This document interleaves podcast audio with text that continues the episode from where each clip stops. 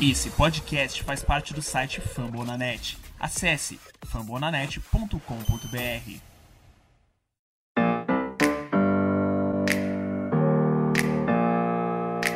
Open up the champagne, pop. It's my house, come on, turn it up. Uh. Hear a knock on the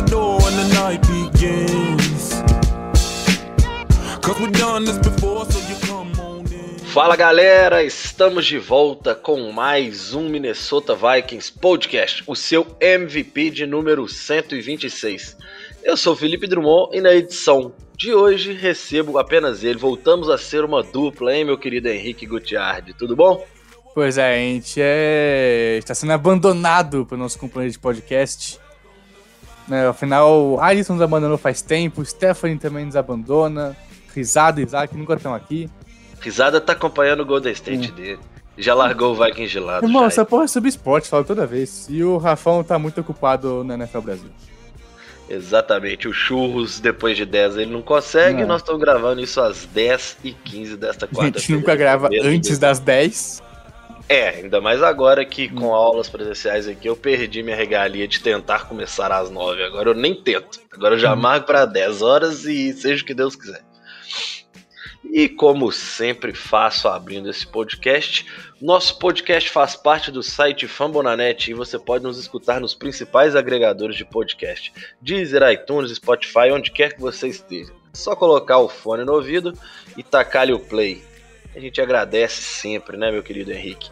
E também a outra parte da tradição do MVP é, antes de iniciarmos o nosso debate semanal, dar uma passada sobre o que de melhor aconteceu. E nada melhor do que escutar isso direto da boquinha de leite dele, meu querido insider de Minnesota, Henrique Gutiardi. Tudo bem, gente? Como tivemos bastante coisa até acontecendo, né? Vocês lembram, por exemplo, o Cook se machucou durante o jogo contra os Niners. É, a gente vai falar disso, obviamente, porque a gente precisa xingar algumas pessoas desse lance. Então, o, o time não fez um treino-treino, foi um treino mais leve, porque tem jogo contra os Lions fora de casa, depois é uma semana curta que a gente joga quinta-feira que vem contra Pittsburgh. Então, para não cansar muitos jogadores, o Zimmer fez um treino mais leve. Então, considerando se fosse um treino normal, a gente teria treinando limitado. Mackenzie Alexander, com lesão na, na costela. Machar Brillant, com lesão na virilha. Eric Anders, com lesão no, no braço. Sheldon Richardson, lesão no joelho. Nick Vigil também lesão na costela. E Armon Watson com lesão no joelho também. Não treinando, Anthony Barr, é, joelho e, e posterior. A posterior é, acho que é o que mais tá pegando agora. Perguntaram disso também na coletiva pro Zimmer. O Ken Bynum, lesão no tornozelo, também não treinou. Dalvin Cook, por motivos óbvios, lesão no ombro, não treinou. Ryan Connelly, lesão no quadríceps, não treinou. E o Darcy com lesão no tornozelo, que também sofreu durante o jogo, não treinou. É, se Darcy não conseguir jogar, é, a gente vai ter que ir com o Rashad Hill. Infelizmente. Fudeu, aí Fudeu. fuder a parada. É, de novo. É, perguntaram segunda-feira pro, pro Zimmer da lesão no ombro do Cook, porque o que tinha saído é que ele tinha era uma lesão mais séria. O Zimmer falou não. Ele não especificou a lesão, mas falou, segundo ele, a galera do, do DM dos Vikings falou é uma lesão dia a dia. Então é, ele não deve jogar contra os Lions, ele não deve jogar contra Pittsburgh. Por ser uma semana curta, acho que o jogo fosse domingo, ele provavelmente ia jogar já na É semana que vem. verdade, o jogo da semana que vem é na quinta-feira. quinta-feira. então, semana que É. vem nós temos que fazer live, hein? Fica o aviso aí, ó. Viu, senhor Alisson? Se faça presente aqui.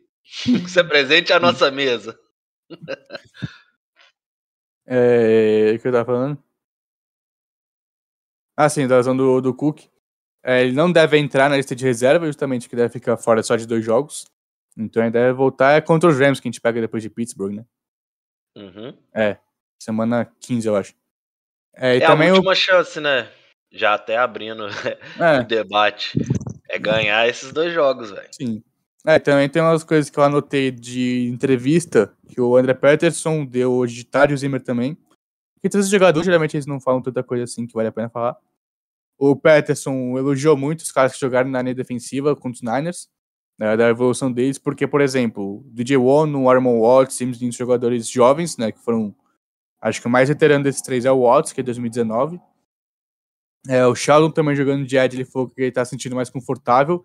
Meu palpite é que o Shannon continue jogando como Ed, porque a gente estava curto na posição, então a dupla titular deve ser o Ono e Richardson. É, eles perguntaram sobre os holds, né? Porque o Zimmer falou depois do. Não sei se foi depois do jogo, segunda-feira.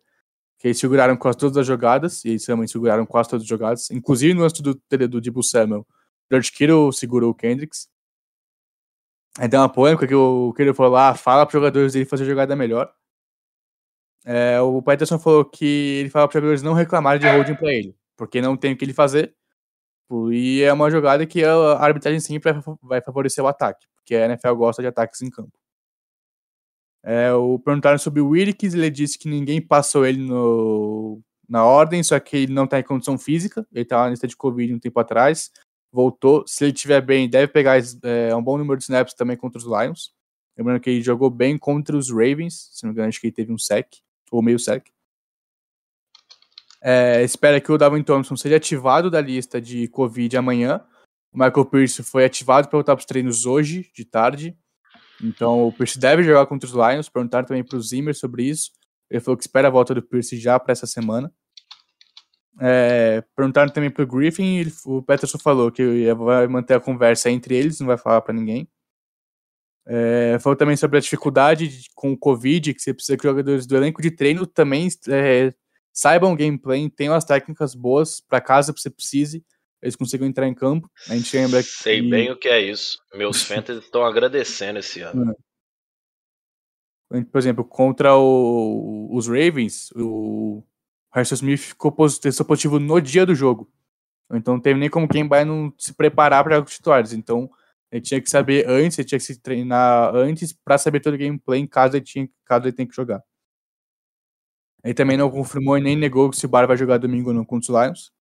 Aí o Zimmer falou depois, né, do treino mais leve por conta de viagem é, e também dos dois jogos em uma semana curta. Ele falou que o time foi para a costa oeste jogar contra os Chargers, aí voltou para jogar contra os Packers, aí voltou para a costa oeste para jogar contra os Niners. Acho que foi inclusive quando saiu o calendário, que isso para mim é uma idiotice. Tipo, faz um time ir para a costa oeste, atravessar o país duas vezes, três vezes na real, né, porque tem ida e volta, ida e volta provavelmente errei a conta. Então acho que é um negócio bem idiota que a NFL fez, por só só colocado Rams seguido de Niners.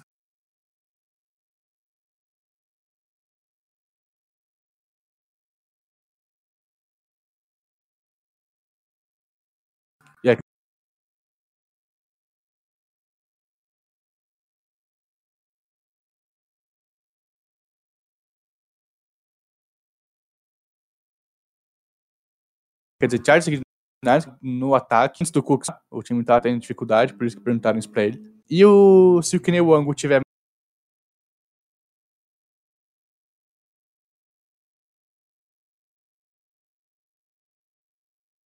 mais um retorno de TD essa o, o, o Harvin com dois cada um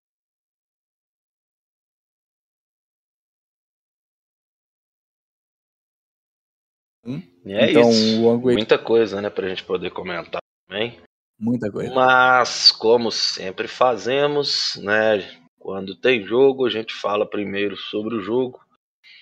E pelo entusiasmo, vocês já devem. Quem não acompanha o jogo aí já sabe que nós perdemos. Quem tá em outro mundo sabe que nós perdemos também. Porque nós deixamos bem claro que nós estamos putos da vida, apesar dos pesares.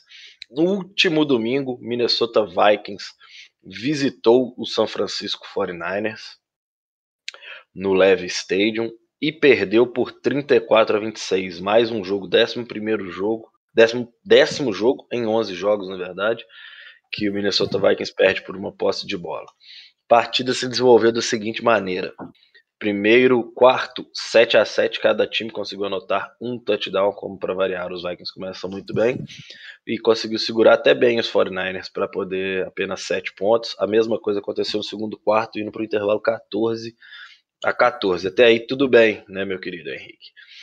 Tá aí bem, voltamos, é, defesa fazendo o mínimo que dava para fazer, o máximo dela, mas o mínimo que a gente esperava também, né? Hum. É, terceiro, quarto, volta e aí o desastre acontece. Interceptação, tomamos dois touchdowns, mais dois field goals, foi isso, não foi? É, acho que foi. É, e é, aí o... e dois goals, dois field goals do Gold. Isso. E aí 20 a 12 no placar desse quarto, abrindo os 34 que botaram números finais a 26. No último quarto, os dois times se anularam, ninguém conseguiu produzir nada e aí números finais.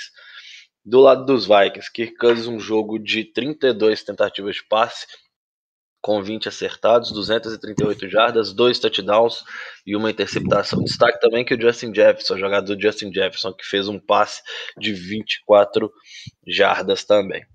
É, jogo corrido não funcionou, né? Dalvin Cook, 10 tentativas, 39 jardas. Alexander Madison, 7 tentativas, 21 jardas, apesar de ter conseguido marcar um touchdown. E no jogo aéreo também, né? O Kirk Cousins teve aqueles números e o Justin Jefferson foi nosso melhor recebedor com 4 recepções para 83 jardas, seguido do Dalvin Cook com 6 para 64 e Adam Thielen, esse sim jogou bem, merece destaque, 5 recepções, 62 jardas e 2 touchdowns. Além disso, né, o, o, como é que fala o nome do menino que conseguiu o touchdown de retorno? Keneuango. Keneuango, eu não sei falar o e do lado dos 49ers, Jimmy Garoppolo, 7 passes com 6 tentados, 233, 230 jardas, um touchdown e uma interceptação. É, vou inverter aqui a ordem para falar que no jogo aéreo o único bom destaque do, dos 49ers foi Brandon Ayuk com três recepções para 91 jardas. Porém, né, o cara que teve uma recepção e 12 jardas e era Oh, não, perdão. É, ele mesmo. Dibu Samuel teve uma recepção para 12 jardas. Porém, no jogo corrido, em seis tentativas, ele conseguiu 66 jardas e dois touchdowns. E além disso, os Vikings ainda cederam 27 corridas para 133 jardas e um touchdown para o Eli Mitchell. Ou seja, né, tudo que. E aí, já jogando para você, passando a bola aí, Henrique. Tudo que a gente previu que podia acontecer de ruim, aconteceu. E quase tudo que a gente previu que podia acontecer de bom também aconteceu. Né? A gente alertou o tempo todo do podcast passado, ao falar dessa partida, que a expectativa era que os caras viriam fortes no jogo corrido, porque eles não iam ter o que enfrentar, né? Uhum. Não, tinha, não tinha bife para parar.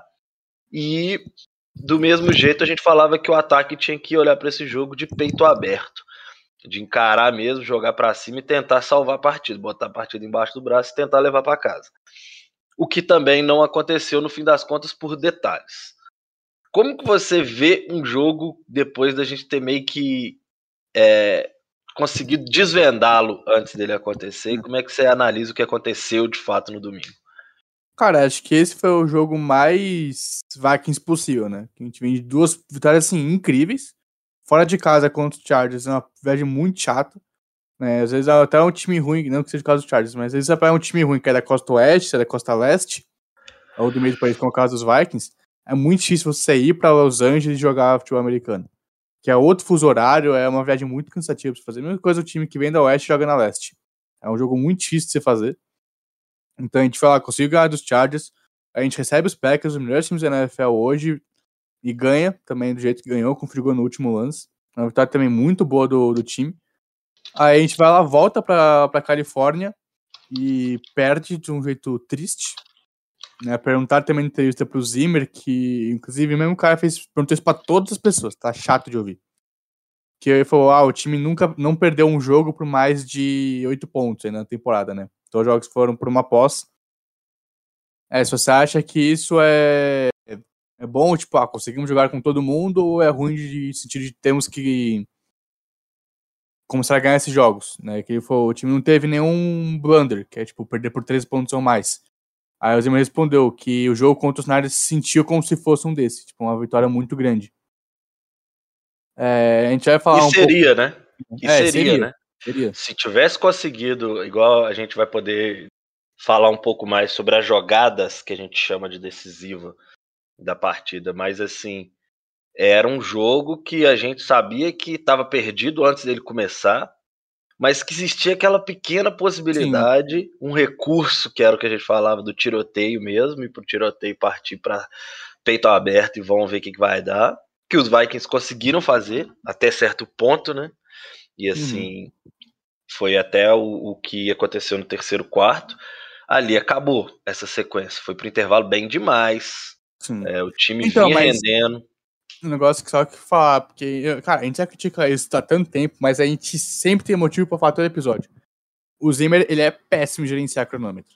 Mas assim, ele morreu com os três, os três armados na mão no primeiro tempo, cara. Isso não existe. Isso não pode. Isso não pode acontecer. Se ele tivesse pedido os timeouts, ele teria pelo menos uns 50 segundos no final do primeiro tempo para tentar alguma coisa. E a gente sabe que esse ataque é muito capaz de produzir em 50 segundos pelo menos um field goal. Porque quase todas as que precisou conseguiu. A gente uhum. sabe que o time consegue avançar, mesmo sem tempo para pedir, consegue avançar um pedaço bom de campo. Mas eu prefiro ter, sei lá, 15 segundos para jogar alguma coisa, tendo três timeouts na mão para morrer. Uh, inclusive, teve um, um snap cam que acho que demorou, tipo, 30 segundos pro Garoppolo pedir o snap, porque ele sabia que tá nessa linha de 10 yards, falou, vou queimar cronômetro. E o Zimmer, não, quem pediu timeout foi o Shanahan depois, tipo, de 35 segundos. Porque nessa hora eu comecei a xingar muito pra minha televisão. Foi como que esse idiota não deixa 30 segundos queimado o relógio não pede um tempo. Quando fez ele cansado é porque estavam, correndo, eles estavam indo muito pro snap rápido. Então ele estava muito cansado. Aí não pediu um tempo pra galera pelo menos descansar um pouco, parar o relógio, se reagrupar. Não, o Zimmer é péssimo nesse momento. É por isso que a gente tem uma média de quase um touchdown cedido por jogo nos últimos dois minutos do primeiro tempo. É por isso, porque ele é péssimo em gerenciar, ele é péssimo em deixar a defesa pronta para esse cenário. O time entra, era para estar tá ganhando, geralmente por sete pontos, entra é, empatado, entra perdendo, entra com uma com uma, uma, uma liderança um pouco menor, como foi, por exemplo, contra os Ravens, era para ser liderança acho que sabe, de mais de 10 pontos, entrou por 3, então, realmente, é um negócio que toda vez enche o saco a gente falar isso, porque toda vez enche o saco o Zimmer fazendo o mesmo erro semana após semana. A gente já depois também da, das outras teimosias que ele tem, pelo menos eu vou falar, Felipe, não sei. Mas, cara, isso foi muito motivo de a gente ter perdido. Ele fez um péssimo plano de jogo. O Felipe falou, a gente não tava com DL, a gente, o mundo sabe que se deixar, a Shannon passa três vezes a bola, três play action acabou. É isso que esse é o plano de jogo perfeito dele. Correr a bola não, e outra, vezes, passa três. Não à toa, foi com, passe, foi com passe deles que a gente produziu também. Tipo assim, na hora que eles iam para os passes, era a hora que é, o Vasco conseguia sério. jogar, a defesa é. conseguia é. jogar. Que também hum. morre, né? Tipo assim, comete é. seus erros pra caralho. Mas, contudo, entretanto, é igual a gente ia falar. Tipo assim, é, durante o jogo, né? No, no grupo do MVP, eu e a Stephanie, a gente tava até conversando na hora que eu peguei e falei assim, cara, o negócio é que eu não esperava nada da defesa e ela tá entregando nada. Aí a Stephanie indignada, tipo assim, não, mas eles, tipo, estão na NFL, eles têm que entregar alguma coisa. Eu falei assim, tá, essa é. lógica é ótima, mas. Assim, mas até o Johnny Hill também por... tá na NFL. Ó, e o Jaguars tá aí, ó. Tipo é. assim, time existe ainda. Tá é, que é o próximo adversário. Hum. Então, assim, é, ah, não, é engraçado, assim, eu, eu me preparo mesmo, eu me preparo mesmo, o que a gente conversa no MVP aqui, e vira e mexe, a gente meio que acerta pelo menos 50% dos acontecimentos do jogo futuro, né? Uhum. Então, assim, porque a gente meio que acompanha tudo, então a gente vai estar é. tá sempre sabendo o que, que, o que, que nós vamos produzir, as fraquezas que nós vamos ter para aquela uhum. partida. E isso dá pra assim, gente conseguir Ninguém prever. sabe mais do time do que o torcedor do time. Do que o torcedor do time. que a gente já falou várias vezes, pô. Mano, a gente sabe como a gente pega. A gente sabe que a gente vai ter jogo apertado toda vez. Exatamente. Sabe, tá ganhando por 14. Eu entrei no Twitter depois lá o jogo com os Packers, fiquei na metade. O cara falando, ah, os Vikings vão ganhar. Eu falei, mano, como que a gente vai perder esse jogo ou ganhar no último lance? A gente ganha, sei lá, por 13 pontos de vantagem. A gente sabe desse a gente sabe o que esse time faz. Que é uhum. é fuder nossa vida, né? Sabe. Eles gostam mesmo, viu? E parece que é, é, é pensado. O que, que o torcedor não é. quer que aconteça? Isso, beleza. Então nós vamos fazer isso. cara, não, assim, se é pra perder, mano, perde por 70 pontos, tá ligado? Que é pra gente não ficar nervoso. A gente só é, é. chorar, mas a gente não vai tapar ou, aquele coração ou toma esse atropelo no início ali, é, tipo assim, pra... É. Porque isso é foda mesmo, a gente perde sempre do pior jeito, do, do jeito mais doloroso.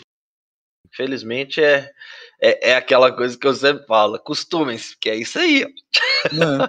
Quem começou a ver agora, ó, fica à vontade. É, sempre. Vocês, ó, quem tem aí, ó, dois anos, três anos desse trem, não acha que vai ser muito diferente disso, não, porque nós já temos nossos quase 70 anos de jeito, tá? Não, e o pior é que quando você começa a ver o time que perde, tipo, por todo jogo menos de uma posse, cara, a gente sabe que, porra, esse time na mão certa era um time pra brigar pra cabeça da NFC. Não, isso é o que mais Esse me time machuca. uma mão, uma mão boa, cara, nem que ele fez tivesse como tal, uma mão ofensiva boa, um Eu ataque falei. realmente competente, esse time ainda tá no máximo com três derrotas no ano, velho. Eu falei É com vocês, eu não, sei. Eu não sei se tinha sido no último ou no penúltimo, mas a Stephanie estava presente. Eu falei isso com vocês de que Acho que foi no último. É, porque a gente fez live depois esse, esse time dos Vikings, ele é o time mais talentoso que eu vejo em campo desde de Peterson, Favre, Mosa, Hum, Não, turma é o melhor time desde 2009. Assim, de peça, de talento puro, Uhum. que isso? Isso, Cara, isso não é falar, time pra estar talvez- negativo com 11 jogos, É. independente do, do calendário. Sim. Tipo assim, por, Não, por talento. eu acho que, por inclusive, talento. O time esse não elenco está é melhor que como time. 2009. Esse elenco acho que é melhor é. que 2009. Pra mim Isso só perde dói. 98 e o Isso Super dói, Bowl, porque a hype desse ano, e assim, é de quem acompanha. Eu tava discutindo até com o torcedor do Eagles, que é fanático no, no Twitter outro dia, discutindo assim, debate mesmo. Uhum. E aí eu peguei e perguntei assim, ah, qual que é o time da, da NFC que tá possível de chegar, né, possível de pegar a WC, wildcard, que vocês consideram que tem chance de aprontar. E aí ele pegou e só eliminou os Panthers. Aí eu peguei e falei, ó, eu consideraria só 49ers e Vikings. Mesmo assim, eu acho que o Vikings não vai chegar. É. Mas se o Vikings É, chegar, que eu acho que chega, mano. Eu é um time chega. que tá. Então, é um time que tá muito. A gente tá a um detalhe. Eu vou ser bem É. sincero assim. a Mano, gente tá a um gente detalhe. Tava, a gente tava até on, de- antes ontem no. Não, mas no é porque vai ser. Agenda. Isso é até meme, velho. Mas, tipo assim, a gente tá a um detalhe de virar o jogo. A gente só precisa aprender a ganhar jogo. Se aprender a ganhar jogo. Mas é verdade. É, não, não sei isso, mano. O, o, o, o que a gente produziu até aqui é igual você falou aí. É 8-3, velho. É. O que a gente produziu. Nós estamos 5-6. E nós temos que falar que o que a gente produziu era pra estar 8-3. E não tá é porque é o Vikings. Tipo É. assim. Não tem outro motivo, é porque é o Vikings, sacou? E se chega lá e engrena. Porque a história do. Pra você ser campeão, basta chegar. Basta não. O mínimo que você tem que fazer é, É. chegar nos playoffs. É chegar lá e ficar. O que eles falam? É ficar quente na hora certa. É. E a gente Mano, fala assim. O melhor exemplo, do- os dois melhores exemplos do mundo são da NFC. Bucks ano passado, E, Giants 2011. e Packers também. É. O Packers campeão do Aaron Rodgers é 2010. o wild card, filho. É. É isso, é tipo assim, é difícil. É só a gente ver que a gente tá falando de quase um recorde de quase 15 anos e tem três campeões só nessa situação. Mas não é impossível. E o segundo ponto, esse time, ele já tá meio que mostrando que ele consegue jogar em qualquer nível. O, o problema é que ele resolve jogar no nível baixo, enfrenta adversário de nível baixo, jogar no nível alto quando o adversário é melhor e joga Hum, melhor do é. que ele. Então, assim, isso É que eu porque a gente estranho. fala que num técnico bom a gente estaria muito foda. É, Porque, por exemplo, por isso, pega um. Fire Zimmer. É. Por exemplo, eu falar do, dos Bucks, um negócio, inclusive, que é zoar depois, né? Quando a gente falasse do, do snap do Cousins com o guard. Porque você pegar ano passado, cara, os Bucks até estavam 6-6, a galera tava zoando muito eles. Porque falando, pegaram o Brave, falando, puta win vai morrer na praia. Só um detalhe, eu ganhei uma caixa de cerveja, aquela cerveja praia que é que eu postei que os Bucks iam para os playoffs e um amigo meu apostou que eles não iriam para os playoffs. Então, mas peraí, o time que ganhou o Super Bowl e tá dentro das apostas. Tipo, não é aposta, sabe, na semana 1. Tinha gente falando isso na semana 10. Porque os Bucks ainda eram um time muito inconsistente. Mas eles ficaram questionando certo por quê? Primeiro que tem o Tom Brady. E porque o Todd Bowles montou uma defesa absurdamente foda nos playoffs no Super Bowl. É por isso que eu acho que a gente não consegue ganhar. Por quê? Porque a gente não tem um, um técnico um QB desse nível. Sabe? A gente não tem um técnico como tipo um Andy Reid da vida, como o Bet, que ele consegue arrumar a casa. Ou um QB como o Tom Brady, que ele vai falar, mano, eu mando nessa porra, técnico, você cala a boca. deixa, deixa que eu arrumo. Que basicamente é o que, aconte- que acontece nos Bucks. Tipo, o Brady manda na porra toda, a gente sabe.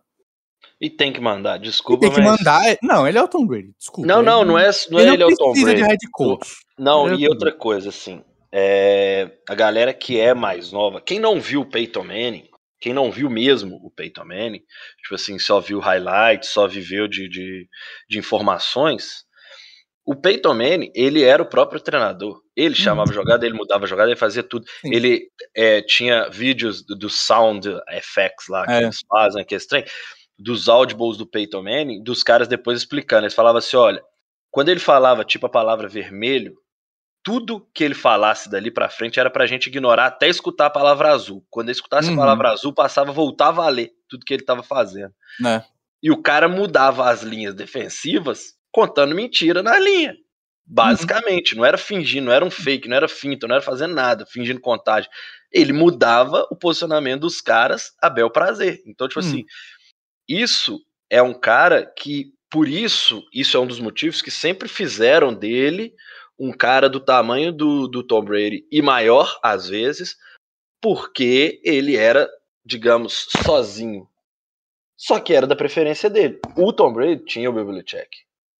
Né? E aí o Tom Brady sai, e agora ele tem o Bruce Arians, que eu amo o Bruce Arians também. Então, mas hoje o próprio Bruce Arians fala: não, o Tom Brady manda. Uhum. Tipo assim, eu chamo jogada, mas ele que manda. Ele É. literalmente, se ele ali não tiver confortável, não sei o quê, que é uma coisa que pra mim é obrigação de todo QB, na verdade. Mas Uhum. que só os grandes jogadores conseguem fazer. Sim. Né? Então, tipo assim, o cara ele é um gestor, e aí você pega o que, que esse cara deve estar trabalhando numa temporada. Sacou? O próprio Kirk Cousins. O que, que esses caras devem estar trabalhando de horas por dia? Esse cara deve estar passando 14, 16 horas ali, ó, playbook, vão decidir jogada, essa jogada vão ter essas cinco variações. Esses caras vão com 300 a 400 jogadas pr- prontas para uma partida. velho. Tipo assim, estão Sim. prontos para executar 300 a 400 jogadas. É. Um, Não, um eu ano tenho um esses caras vídeo- decoram mil jogadas. Tem ou um vídeo do Chris Sims que perguntou pra ele, né, tipo, como é jogar no, no esquema do John Gruden, que é esse esquema West Coast. Ele foi, tipo, explicando tudo, né, tipo, como são os treinos, o que, que eles fazem cada dia de treino. Ele fala, geralmente você vai pra um jogo com 250, 300 jogadas na cabeça. Isso, não é tipo, tô vendo ali, é na- você tem que saber É porque, as é jogadas. porque vocês também não que estão que vendo. Aquela munhequeira que eles usam no antebraço, aquilo ali tem, tipo assim, umas 50 jogadas com 5, 6 variações ali na frente É. com marcas. É tipo Red, Blue, 33, uns trem assim. Os caras têm que Mas saber. qual que é as isso. principais? Tipo, geralmente é jogada de red zone, jogada de terceira descida. Foi, tipo, essas aqui eu tenho que, tipo, anotar o que eu, com essas variações, quais são as variações que eu posso fazer. Inclusive, o que a gente mais se incomoda, que a gente muito fala aqui, é que esse esquema não dá liberdade pro Cousins ficar fazendo audible. Fala, pô, o Cousins é, é inteligente pra caralho, velho. A gente sabe disso. O Cousins é um cara que ele lê muito bem as defesas. Só que a gente, o, o quarterback não dá essa liberdade pra ele fazer audible. Ele não pode mudar a jogada nem de scrimmage. Isso me incomoda muito. A gente quase não vê audible dele. A gente viu em vários momentos da temporada. A gente viu quando os likes teve aquela sequência que tava. A gente fala, tipo, puta, tá jogando bem, mas sabe, pede por um field goal, pede por um detalhe, uma, uma quarta que a defesa deixa eu converter. Que a gente fala, tipo, porra, tá quase, que sabe, acho que até semana 3, né, semana 3, aí semana 5 a semana 7, 8, que a gente fala, tipo, porra, tá muito no detalhe. O Kansas tava fazendo audible. O Kansas tava mudando jogada, o Kansas tá jogando pra caralho. É. Incomoda muito o Kubiak não dar essa liberdade pra ele. Mesmo porque ele já falou que ele, ele tra- tá trabalhando isso com ele, mas a gente não vê isso acontecendo. Eu duvido muito. E o negócio que eu acho também é que a gente fala, o Cousins é um cara muito legal. Então eu acho que ele não quer ficar mudando a jogada que o Kubiak chama pra não dar a noção que o Kubiak é incompetente. Que ele não sabe fazer o trabalho dele, que ele não Mas sabe. aí ele não tá fazendo também o dele. É. Isso que é foda. Então, aquele negócio, o... esse negócio que eu acho muito foda do Cousins. Ele nunca fala que a culpa é de outras pessoas. Ele não quer fazer outras pessoas é, parecerem ruins ou se sentirem ruins.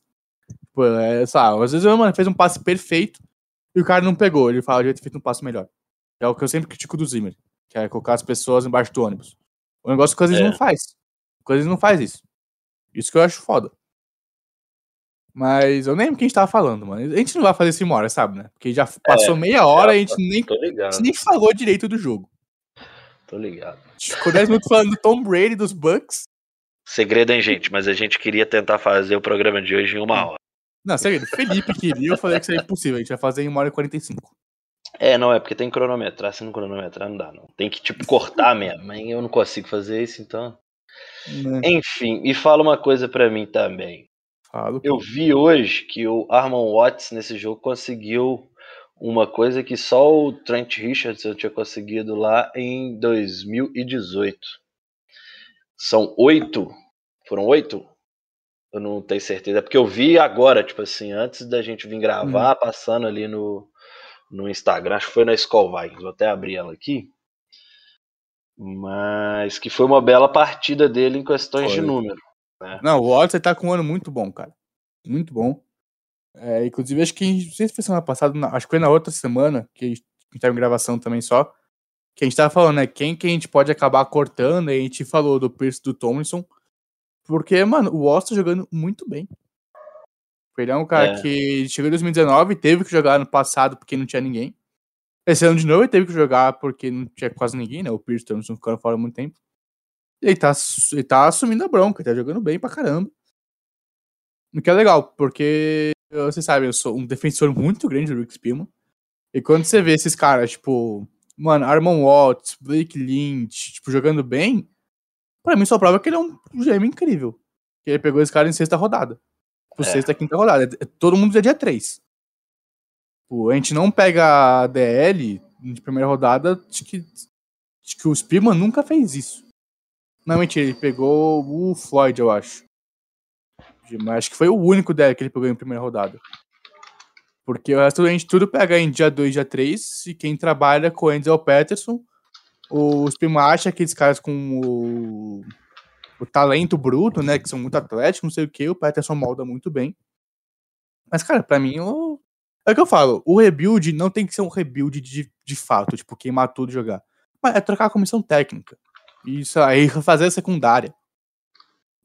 Se faz isso, pro ano que vem a gente continua tendo um puta time na mão, se pegar um técnico bom. Inclusive, rapidinho, Felipe, porque acho que você não tá nesse grupo, porque pra quem não sabe, né, é, eu fui roubado semana passada, né, no dia 20, e aí eu fiquei com, peguei o, o Sorno chegou só segunda-feira, eu só consegui, Conseguiu na Black Friday, filho? mas nem, Qual que nem você pegou? eu peguei o Note 9 da Xiaomi, eu tava com 8, eu peguei Ah, o 9. boa. Eu, É. eu tenho. É o celular da minha mãe. É, eu tava com Meu, o seu já tava travando? O meu agora tá dando alto. Mano, o meu tava travando um pouco. É porque acho que tinha 3 GB 3 GB RAM e tava com tipo 60% de espaço, era 64 no máximo. Ah, Então não, eu já tô- tava, tipo, meu, no talo, O meu, tá minhas filhas, elas pegam o celular de manhã enquanto eu tô meio que olhando, já dei o leite Uhum. pra ficar com elas e acabo cochilando. Elas pegam o celular e filma tudo, aí você vai ver, o Ah, celular é tem vídeo de 10, 15 minutos gravado, Uhum. aí já era. Aí Mas- começou a travar. aí já do jeito. Então, mano, o meu tava tipo sem memória, mas aí funcionava ainda. Esse aqui, mano, peguei 4 GB RAM, 128 GB. Se ele travar, eu fiz alguma merda gigantesca de vírus. E ele é ampliável pra 258, É. acho. Só que, 256. mano, eu não preciso de tanta coisa assim, então 128 é nóis. É, E tá, aí, a não, um e- ano a gente conversa. E aí eu peguei o. Eu consegui pegar o chip só hoje. Então eu só fiquei com o WhatsApp hoje. E aí, quando eu vejo as últimas mensagens do grupo dos Vikings, é eles falando sobre técnico. E não sei quem falou sobre Doug Peterson. Ex-técnico dos. Eagles. Hum, Mano, hum, A primeira mensagem que eu falei no grupo dos Vikings, depois que eu mandei, né, um perdi alguma coisa, aí eu perguntei. Eu falei, mano, os Vikings deixa passar, tipo, Kellen Moore, é, Brian Dabol, esses nomes. Pra pegar Doug Peterson, eu mato duas pessoas. O Peterson e quem contratou. Porque, mano, não é possível. A gente viu a merda que gigantesca que ele fez, o cocô em chamas era os Eagles nos últimos dois anos. É, mas ao mesmo tempo é ele que ganhou, né? Mano, Os mas caras não foda-se. tem que olhar isso também. Não, não, eu sei, eu não, não apoio, e não. Eu Cagou- sou contra. cagou no pau. Ele não vai Sim. ganhar de novo cagar no pau, ele só vai cagar no pau. Sim, ele é aquele técnico de um resultado só. É, tipo, ele, ele Já não tem tá vestiário. E já tá Ele- claro que ele é o técnico de um resultado só. É, Só que ele vai ter emprego exatamente por conta disso que ele fez. Ele ganhou, é que- ele pegou, Ele tá pegou emprego, né? o Eagles do Chip Kelly lá, que trem terra arrasada, feio pra caralho que é time. E Hum. aí ele transformou no time que ganhou o Super Bowl. Hum. E assim, como não tinha um trabalho bem feito antes e não continuou um trabalho bem feito, depois dá para colocar na cota da sorte, até porque foi com o Nick Foles, né? É. Tipo assim, tudo deu certo. Não Não, é o um Nick Foles caso. jogou bem em dois jogos só também, naquele ano. Não é. Então, tudo deu Vikings e certo. Patriots, O resto Tudo tá deu merda. certo. 100% deu certo ali pros caras e eles foram campeões, conseguiram o tão sonhado título. Só que apostar que isso vai acontecer, o raio vai cair de É. novo no colo do cara, não É. vai cair, cara. Não, mas Tipo porque assim, assim, é o esquema que ele usava de, de Running Press Option, na época era novidade no NFL. Hoje todo mundo usa, mas às vezes sabe como parar. Então ele não vai ter aquele negócio, tipo, não sabemos parar esse ataque, que é o que tinha em 2017. Ele não tem vestiário. A gente viu isso claramente em 2020 com os Eagles. Ele não tem nada de vestiário. É um negócio muito ruim. A gente viu, tipo, acho que foi aquele Eagles e Giants. Que ele. Eu não lembro. Ele fez alguma. Eu não lembro. Não sei se lembrar explicar tudo, mas ele fez, tipo, cagada atrás de cagada, queimou todo mundo. Acho que ele fala que ele tava entregando o jogo, não sei o que. Enfim, ele não tem vestiário, ninguém vai, ninguém vai apoiar ele direito. Então, e, cara, de novo, se a gente deixar passar um desses caras de 34 anos, mente ofensiva incrivelmente boa, pra pegar ele, eu fico puto. Mas, mano, passar todo MVP xingando muita gente. Por pelo menos uns quatro meses. A off-season tá não, desculpa, preparada. O Kellen tem, tipo, 34, 33 anos, uma das melhores mentes ofensivas há três anos que a liga tem. Com, sem o Dak Prescott jogando com Andy Dalton, o ataque dos Cowboys foi entregável ano passado. Não era o puto ataque, mas era um ataque que conseguia pelo menos fazer, sei lá, uns 20 pontos, 23 pontos por jogo. E ele tem Henrique, 34 sabe o que anos, que ele consegue ser amigo enquanto a gente está 30 gravando? anos se ele for bom técnico. Desculpa, mas eu preciso Ah. compartilhar isso. Sabe o que, que eu faço Ah, enquanto a gente vai. tá gravando às vezes? Eu abro Ah. o meu Instagram e aí eu vejo coisas maravilhosas como essa. Olha. Ih, rapaz, tem que tirar o nada. efeito. Não dá pra ver nada. Mas você reconhece esse homem. Eu não consigo ver, tá desfocado.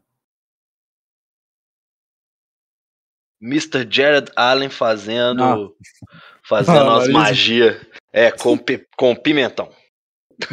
é isso que eu faço enquanto eu vejo o MVP. É esse tipo de Hum. cultura que Ah, eu eu tenho. Que os caras... ai, ai. É, cara, mas assim, a gente tá vendo um time com um potencial tremendo, sendo completamente desperdiçado em mais um ano de Mike Zimmer. E aí entra uma segunda parte da discussão. E aí já até saindo um pouquinho do jogo, mas a gente pode voltar, claro. Quando que você acha que é o limite dessa temporada? Porque assim, agora a gente tem uma sequência que é um jogo muito fácil contra Muito os fácil, Lions. mais ou menos. Muito fácil. não, eu sempre, eu nunca deixei de me posicionar desse jeito. Não, Quando o jogo é que, fácil. mano, é não, é que os Lions tudo é um isso. time chato. Não, chato os Lions, não é, velho. não, não, Eles mano, perdem pra Lions, todos, cara. mano, mas aí tá, os Lions é que nem nós. Eles ficam até o final quase todos os jogos. A diferença é que a gente tem elenco pra conseguir ganhar alguns. Os Lions não tem.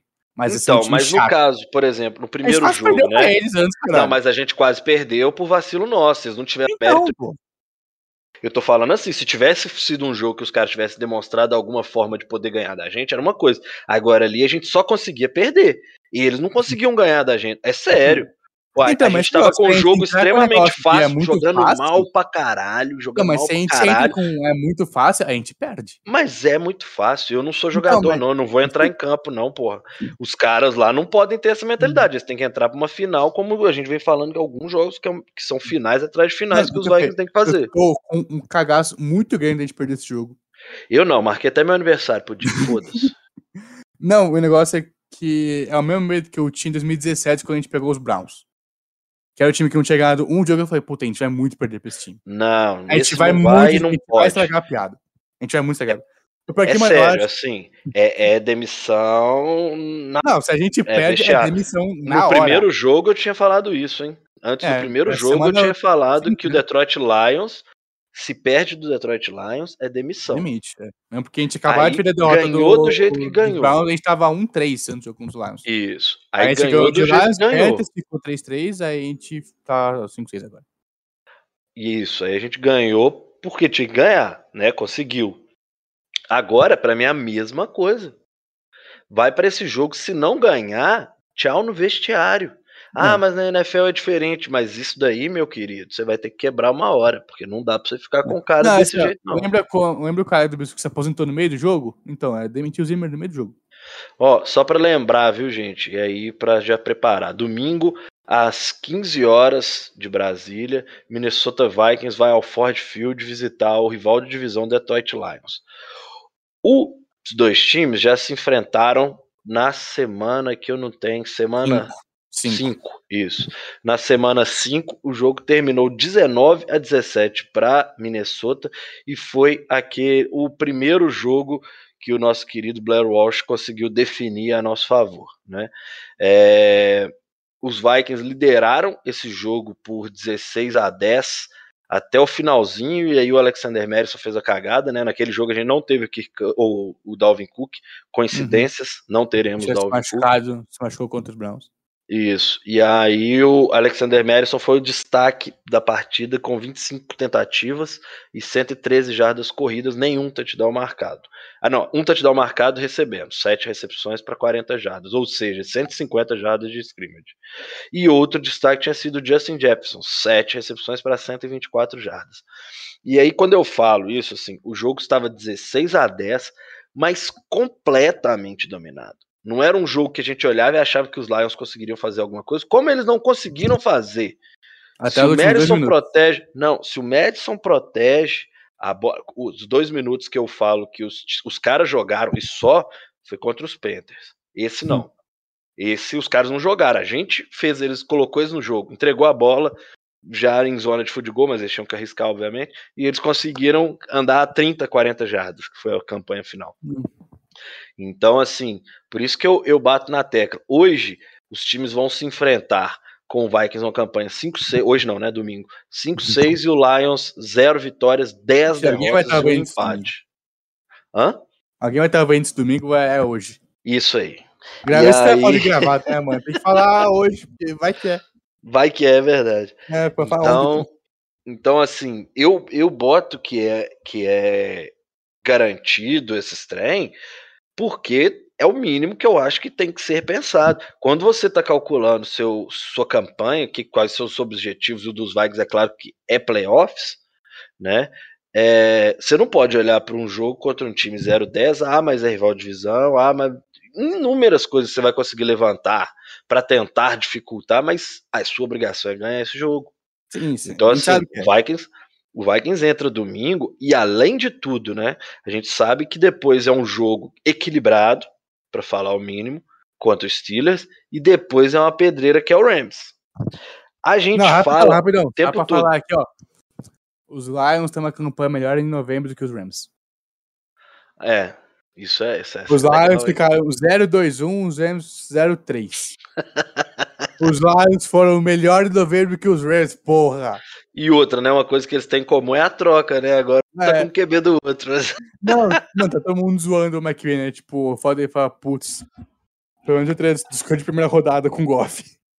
É, E isso, tipo, ele trocou o futuro dele pro Stafford. Tipo, o Stafford é um bom QB? É. É, mas era Mas é o, um o risco era pra. Não, e outra. Não, mas ele já foi o QB. Ele já jogou nível elite. Já, mas isso já foi também, né, caralho? Não, sim, tem muitos anos, inclusive, Sim. e tinha Megatron, Com, né? é, com Megatron ele joga nível elite. Por quê? Porque também é mais fácil. Não, é, claro, mas eu falo assim, são, são jogos. Ah, não, e eu errei, Ah, não, tá? rapidinho, Aqui, ó, antes que esqueça. Eu amo É o Chicago tá? Bears. Você gosta do? Porra, É Chicago. Bears antes do Rams. Então a sequência é Lions, eu falei errado. Steelers, É, Lions, Bears Steelers, e Bears Rams. Rams. isso. Então, assim, nós temos um jogo fácil, um jogo equilibrado, um jogo fácil, mas que vai ser complicado. Cara, mas Que é tem todo jogo fácil, todo jogo fácil não, é complicado. Não, é, não devia, mas é. complicado, com É. todos que a gente teve. E depois vem Rams, Packers e volta a ter Bears. Então, assim, É. você Ah, olha pra inclusive, essa campanha. É, é Monday Night em Chicago. Porque sempre é. Hum, Sempre é Monday Night em Chicago. Tá certo. Então, assim, é pra preparar o lombo, porque esse jogo de domingo, se perder ele, aí a temporada foi pro Beleléu. Não, E mesmo foi. assim a gente, e mesmo assim a gente ainda vai poder classificar, mas aí tipo assim, a gente Mas aí é fazendo milagre também, porque nós É. vamos ter que recuperar a vitória onde não tem vitória pra recuperar É também. negócio, o, o sarrafo pra pegar, tipo, o Seed 6 7 tá muito embaixo. Tá, É assim. eu acredito que vai ser negativo, vai ser um 8-9 Sim, mano, se acho- bobear já pega. Se não me engano, tá, Nine, tá Rams em, como Seed 5, aí você tem Niners 6-5, aí você tem Washington 5-6, todo mundo tá 5-6 pra baixo. Vai todo mundo negativo na Seed 7. Então, é, a chance de a gente ter um cara negativo como Seed 7 é muito grande. Por isso que até um, um 8-9 é capaz de a gente pegar playoff ainda. É estranho falar É. 8-9, né? É, Parece, que a gente tá falando eu, errado. ficar, eu sempre fico calculando também. Eu falo É. assim, não, tá certo, é que, 17. Tipo, pra mim, mano, 8-8 é. Tipo, falar, 8 vitória é 8-8. Estamos no meio, mas não é estranho. Mas é aquele negócio. É... Inclusive, é um negócio que eu vou falar em off com você depois, porque pra não ir pro ar mesmo, vou focar, foda-se. Mas, cara, eu não consigo olhar pra esse time e falar, putz, eu não quero que não chegue nos playoffs. Eu quero que chegue. Eu também, velho. Foda-se. A gente Sabe por quê? Mano, mesmo que Não, a gente perca no Talento, foda-se. mas talento, ele pode do nada fazer o negócio É, engrenar. Tipo assim, é sorte, é, o tiro é escuro, é difícil. Putz, a gente já sabe isso tudo. Ah, a chance, sei lá, é 5% ou menos do que isso de acontecer. Não, e também tem negócio assim, tá, o Zimmer não é um técnico bom. Mas quando os jogadores gostam do técnico, eles vão com mais vontade nos jogos. Sim. Eles, eles e- jogam pelo técnico. E assim, eu que vivo o, o Bulls também, e aí eu sempre vou trazer você, você também, né? Então, assim, você vai até me entender. Você gosta de falar Porque- esporte, né, mano? Não, a gente, a gente chegava, a gente chegou, na verdade, É. quando o Rajon Rondo Hum. estava no time. 17 Ah, Foi 17? foi com o Butler. Isso. E aí, o nosso time era um azarão A da gente, quase, a porra. gente quase ganhou Porém, porém, a gente fez, por exemplo, Cavaliers, que era o time do LeBron, timaço, não sei o quê, pipocar de jogar. Eles, É. eles perderam um jogo para fugir do confronto contra os Bulls, porque eles sabiam que o time dos Bulls tinha um talento. Ah, Sim. mas estava jogando nada, não sei o quê, mas chegou nos playoffs e tinha talento. Então, tipo assim, você evita, velho. Esporte é também evitar, evitar também é uma tática, né? Então, tipo assim, eu tô falando isso tudo por quê? Porque os Vikings chega lá e é azarão pra caramba. Sabe? É Hum. muito azarão. Grande Ah, pra caramba. 19, a gente era azarão, mano. Todo mundo falou que a gente ia perder pro Saints. Fora de Exato. casa, a gente ganhou. Mano, pegar todo o programa esportivo, Saints ganha. De quanto? É, eu- eu mesmo, de eu 10 mesmo. pontos. Eu mesmo já falei É. no podcast em algum momento que eu, eu- eu trouxe um amigo meu que torce Saints, um abraço pro Tavo, que.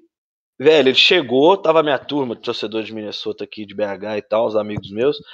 E aí, mano, ele chegou e falou assim: Ô, mano, tipo assim, de boa, viu? A galera é de boa, ninguém vai zoar e ninguém zoou. Mas não zoa muito, não, porque, tipo assim, pra gente, a gente ia tomar um pau. Isso Uhum. antes do jogo. E aí, tipo assim, a gente ganha. Tanto que o Tavo sai daqui puto, porque ele também achava que ia ganhar fácil, velho. Saca? E ninguém zoou, não teve a treta nem nada. Só que foi um negócio assim, a gente já tinha combinado de ficar na paz, porque a gente achou que ia perder. Falei, ah, vamos tal. Aí na hora que terminou, o cara que não esperava que ia perder ficou puto mesmo. Sim. E ficou puto com o time, ficou puto com ninguém, não. Enfim, mas é isso, cara. A gente tem que chegar nos playoffs, porque é igual a gente vive batendo essa tecla. Parece utopia, mas não é. Você só vai ganhar essa porra se você conseguir classificar pros playoffs, velho. Você só vai ter NFL, só você 14 só vai ter ganham 0, futebol. é, você só vai ter 0,1% de chance se o seu time tiver.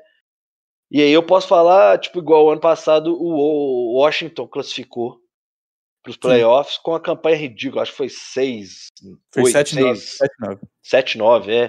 Tipo assim- Quase que foi 7-9. Ou 7-9 ou 8-8, mano, dos dois. É, e aí assim, os caras chegaram lá e brigaram no jogo.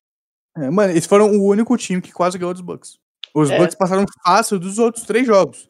O único time que fez um jogo difícil foi o Washington. Todo mundo achava que esse jogo mais fácil pros Bucks. Exatamente. E é negócio, isso. Mano, é a gente fala o tempo inteiro, só ganha quem chega. É, ué. Se pra morrer basta estar não vivo, quero pra ganhar você tem que estar classificado.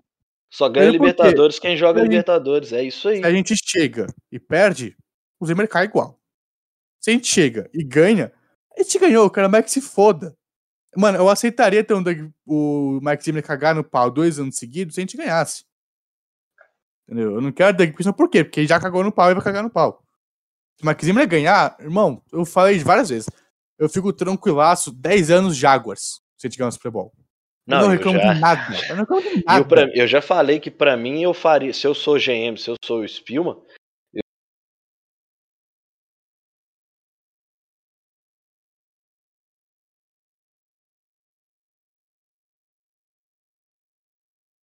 eu tenho, vou assinar contratado, tá bom? Você Então beleza, então vem, pode vir jogar.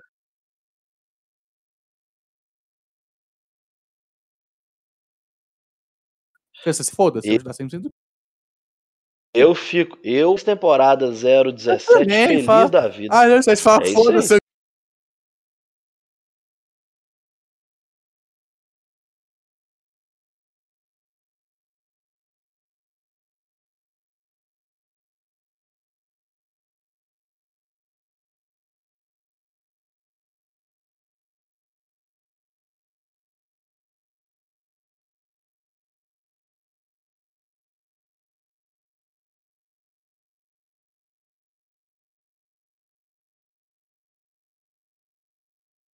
tenho o Super Bowl. Chega em 90, chega em 2000 duas vezes e chega em, 2000, e não, em 2010. Né, que 2010. A gente nunca tinha fazer isso. Por quê? Porque pelo menos a cada 10 anos tem um time muito competitivo pra chegar em final de conferência.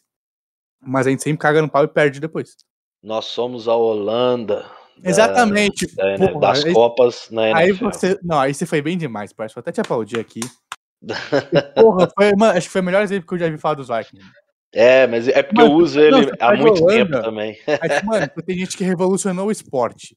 Tem um dos melhores, alguns melhores jogadores da É, história mas é esporte. é a história mesmo. não eu pego é por ganhar, isso velho. mesmo. É. Não ganha, é impressionante. Mano, velho. o Cruyff revolucionou a NFL. A NFL não, o futebol. A gente teve o Tackett revolucionando a posição de quarterback. A gente teve, mano, grandes jogadores, tipo, sei lá, o Van Basten teve o Randy Moss. Mas a gente não ganha. Por quê? Porque a gente é fudido. Chegou algumas, chegou algumas finais. Perde. Pois é, isso é, isso é difícil demais, velho. Tá, e falando um pouco mais aprofundado dessa questão, ô meu querido ah, Henrique. inclusive aqui, ó, a minha um plano de fundo aqui, ó. Ah, menino. Foto brava. Ué, celular novo. Meu. Pega a foto do homem, né? Menino Fran. É, inclusive, Fran Tarkenton segue Viking Sincero no Twitter. É Ele o verdade. segue o Lucas, Ele segue o Lucas, mano. Ele queria me seguir isso também, mas ele não me seguiu. Nossa, imagina, velho. Beijo, Esses, beijo, esses trem que eu acho que a gente tem que tentar, velho. Que Não, seja mano, cinco o... minutos. a Eu acho que a gente tem que começar do- a emburacar na, na cabeça pra ver off-season aí, ó. Não, Meter o louco e começar a chamar jogador. Igual você faz, fi. Não, o, o galera que, que eu trabalho lá no, no site, eles têm um podcast né, do, do Dustin Baker lá. Os caras gravam direto com o jogador dos Vikings. Mesmo porque um dos ex-jogadores da, dos Vikings é host do podcast também. O, se não me engano, é o Brian McKinney, que é host lá. Então, tipo, ele consegue fácil acesso com esses caras. Que- É. antes, antes eu conto os Packers, tava o KJ Osborne no podcast, que eu lembro. No- eu, mas eu Ah, sonho, velho. Imagina. Você tá louco. Não, mas sei lá, nós dois Tá aqui. Mas nós dois, né? Porque o resto não quer trabalhar, se nós gravar podcast nessa porra. Mas nós dois, KJ Osborne. Porra, zerei, cuzão. Eu É. ia até, eu até arrumar minha cama, pra você ter ideia. E se, e se for o Kirk Cousins? Porra. Fala, "Kirk Cousins, vem. vão, vão falar, vão mandar mensagem falando que a gente é democrata e antivax. Às vezes ele. Esse, é esse apoio a gente. Ele é democrata, É, é republicano. Republicano e, Ele é democrata, ele manda ele se fuder. Ele manda, ele manda se fuder. Aí a gente vai, ele vai falar freak you. Ele não É. Tá certo. E aqui, me fala um pouquinho mais dessa questão da DL. Quem volta, quem pode voltar, quem joga, quem não joga. Dalvin Cook a gente já falou que tá fora. O que, que nós É, temos disso aí? O, o Pierce foi ativado, ele fez contundido. Né? Ele ficou os três jogos fora que ele tinha que ficar. Se não me engano, ele perdeu sete jogos já. Com uma lesão no treino, que o Zimmer falou que não devia ser muito preocupante. Ele sempre fala isso. Cara, acho que o Zimmer tem que parar de falar de lesão. Porque assim, ah, quando ele volta, quando ele voltar, ele volta. Na tora, né? É, não, eu falo assim, quando ele voltar, ele volta. Quando ele voltar, eu falo. Porque ele fala, foi que nem no Hunter, ele fala, ah, não, não deve ser. Não deve perder muito tempo, o ano inteiro fora. Aí o Pierce, ah, não, não deve ficar fora muito tempo, perdeu sete jogos. Metade da temporada quase. É, ele foi ativado da lista de contundidos. Se ele mostrar que, que tá bem, né? Que tá em forma, tá saudável, deve jogar contra Detroit. Tanto o Zimmer quanto o Peterson falaram que esperam que ele jogue. Dalvin Tomlinson. é, deve ser ativado amanhã da lista de Covid. Mesma situação do, do Pierce. Mas acho que ele tem mais chance de jogar, porque afinal, se ele tá sem o vírus, ele deve estar saudável já e não tinha nenhuma lesão. Então a gente deve ter uma rotação de defensive tackle entre Armon Watts, é, Blake Lynch, Dalvin Tomlinson e Michael Pierce. Espero que o Armon Watts, pelo menos o Watts, continue tendo bastante número de snap, porque tá jogando muito bem. Sheldon Richardson deve continuar jogando de, de edge, porque é a posição que a gente tá com pouca gente ainda. Né? A teve o, o Tashawn Bauer voltou, jogou bem, teve um, um, bom jogo contra os Niners. Mas assim, a rotação seria só o Wonum, é, Bauer e Patrick Jones. O Jesus voltar a ser defensive técnico, ele deve continuar como Ed. Kenny Willick, se ele tiver saudável, ele deve pegar alguns snaps também contra os Lions. É, eu acho que ele deve voltar a ter uma participação mais ativa contra, os, contra Pittsburgh na semana que vem. É, Anthony Barr, não sei se joga, eu acho que não. Coisa na posterior, na posterior é chato pra caramba. Não acho que ele joga. E o que é ruim, né? Porque o Barr ele foi quatro vezes seguidas pro Pro Bowl. E agora ele acabou uh, caindo dos Vikings sendo um cara bichadaço pro lesão. Né? É, mas é normal, né? Jogos infelizmente, infelizmente. É, os jogadores de futebol americano eles têm propensão a começar a machucar e não parar mais. Né? É. Tipo assim, inclusive o fim de carreira da maioria dos defesas de, de impacto do jogo corrido, digamos assim. uhum. assim, os caras que são melhores no jogo comparando o jogo corrido, é assim, Infelizmente, é. Tipo assim, é meio que um padrãozão mesmo, saca? Isso é foda, porque quando começa, a gente até cria expectativa, a gente até falou sobre o próprio Daniel Hunter, o risco que virou é, dar um contrato pro cara no ano que vem, entre outras coisas. Mas é isso, assim, a gente fica chateado, mas é o padrão, é a regra do jogo, quase, praticamente isso. Mas de lesão, é isso, o Darius, ele não treinou hoje, não treinaria hoje. Então, eu não sei como ele tá. Ele jogou bem contra o Bolsa. O erro de um sec que ele cedeu, mas assim. Não, quando tá jogando contra o cara como o Nick Bolsa, você vai ceder um sec, vai dar uma pressão, mas ele jogou bem. Foi a pior nota que o Bolsa teve na temporada de longe. Né? Inclusive, o Darcy teve um pancake contra o Bolsa. Que o. Acho que é uma play action, o Cousins faz o, o drop longo, aí sobe no pocket. O Darcy dá um empurrão no Bolsa, que ele cai de bunda no chão. Então, realmente, a gente tá vendo uma evolução do Dyson. Acho que ele vai ser um tackle muito bom na NFL por 10, 15 anos. Aí temos por aquele gramado horrível, péssimo do Levi Stadium. Não sei como deixam jogar naquela desgraça ainda lá no MetLife, que é o estádio lá do, de Nova York. É horrível aquele gramado. A gente viu, a gente vê muita lesão lá de tornozelo, de ligamento de joelho, toda lesão muscular praticamente é lá. Eles nunca arrumam isso. É, então a gente tem chance de perder ele contra os Lions. O... Infelizmente o Udo ainda não tá machucado. A gente, vai... a gente pode falar do Udo rapidinho? Pode. Pode oh. então, né? Que é assim, olha o Udo, porra, começou muito bem o ano. A gente ficou iludidaço nas primeiras três semanas. A gente falando, tinha uma falta ali, teve aquela falta idiota lá que teve contra os Bengals, mas assim, tava jogando bem no geral. E aí, depois da semana 4 contra o Browns, irmão, ele tá numa espiral de bosta. É impressionante. É o Midas ao contrário, Cara, tudo que encosta é, vira bosta. Mano, jogando mal, falta. Acho que é um dos caras que mais comete falta na NFL essa temporada. Em questão de vitória em bloqueio de passe porcentagem, ele é um dos piores da NFL. Cara, eu não sei ainda porque o que custa tanto colocar outro jogador. Que assim, o Mason Cole ele deve virar o nosso novo center pelo menos até o final do ano. Acontece ano que vem é ano que vem. Se a gente vai manter o Cole, se a gente vai pegar um cara no draft, não sei. Mas o Cole é nosso center por enquanto. O Bradbury é pequeno pra guard? Ele é pequeno pra guard. Mas assim, a gente já tá ruim na posição. Entre ruim e o ruim não tem nenhuma diferença. Ruim pra ruim, né? É, de ruim pra ruim você manteve o nível. É. Tipo assim, ah, quando o Flying tava mal, você queria um Drussamir, o Drussamir é horrível. Sim, mas a gente já tava no ruim. Assim, a diferença do ruim pro horrível é tipo, é isso aqui. Não, é não um gap grande, tá ligado? A diferença entre um médio e um ruim é gigante na NFL. A diferença entre o ruim e o horrível é isso aqui. Muito pequeno. Assim, ninguém viu. Nem o Felipe que tá mexendo no celular. E gravado, então ninguém viu o que eu tô fazendo. Mas assim, a diferença é pequena de um ruim pro horrível. Então, acho que pelo menos testar, já que o Zimmer enchendo o saco, falando, ah, não, o Ash Davis não está pronto. Ele, o Davis também tá batalhando com lesão, então acho que é, realmente é difícil ele conseguir treinar direito e jogar. Aí, cara, qualquer pessoa que você tiver, tenta. Isso que incomoda. O time não tenta um negócio diferente pra arrumar. Então a gente é. segue no que tá, entendeu? O tá dando errado, vai continuar dando é. errado. Tem o... A lesão do Cook é 100% no Hollywood. 100%. Porque ele perde bloqueio em meio segundo. Quando ele tenta voltar, é, tenta empurrar o jogador, empurra na direção do Dalvin Cook. O Dalvin Cook cai e machuca o ombro. Eu achei que era o joelho que tinha machucado na hora. Assim, a lesão foi em cima do Hollywood. Quase toda, é que nem eu falo, toda, quase toda jogada que tem na defesa é contra o Bashar Brillan. Quase toda jogada de pressão, de penetração, é em cima do Udo. Quase toda vez. Nesse a gente tinha o Cleveland que começou meio catingando. O Cleveland tá jogando bem pra caralho. Catingando, gostei. É. Não, mano, essa da Cleveland tá jogando um belíssimo pick-peg americano nas últimas semanas. Eu estou gostando que estou vendo o menino Cleveland Browns. É, inclusive, pela PFF, ele teve a maior nota da semana. Semana 12 que a gente tá, né? O 13. Enfim, a maior agora nota. Semana, agora semana agora 13. Contra os Niners. Ah, não, 12. 12. Teve a maior nota da semana 12. Foi 93,6. Por mais que a gente fale que a nota da PFF não significa muito, é, um, é, é interessante, é importante. Tipo.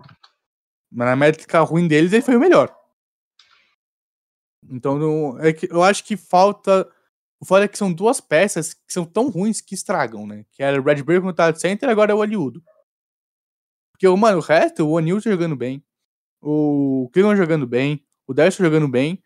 Mas, cara, o Udo é tão ruim que ele não consegue ser maior de bosta. Mesmo com três jogadores estão indo bem. Então, mas assim, dá para ver uma evolução. Eu acho que o trabalho técnico de OL do Phil Rocher é um trabalho, obviamente, começou apressado no, quase na pré-temporada, ou na pré-temporada. Então acho que a gente só vai conseguir realmente ver o trabalho dele no ano que vem, mas não dá para negar que é a melhor velha que a gente tem, sei lá, pelo menos uns 5, 6 anos. Acho que isso não é difícil de negar. Talvez 2017, mas aí acho que é. É mais também porque o Kino é capaz de pressão, então dá uma sessão do ser melhor. Mas é uma das melhores áreas que a gente teve nos últimos 4, 5 anos, pelo menos. É, é basicamente isso. E assim, é, é um jogo que eu falo assim, é fácil porque ele tem que ser uma vitória, né? Tipo assim, tem que ser uma vitória garantida. Já falei que no ano a gente meio que não pode pedir pro time jogar bem e ele ganhar com mais de uma posse de bola, porque isso só aconteceu uma vez. Também perdeu também nenhuma vez por uma posse. Não, não, perdeu seis vezes por uma posse de bola.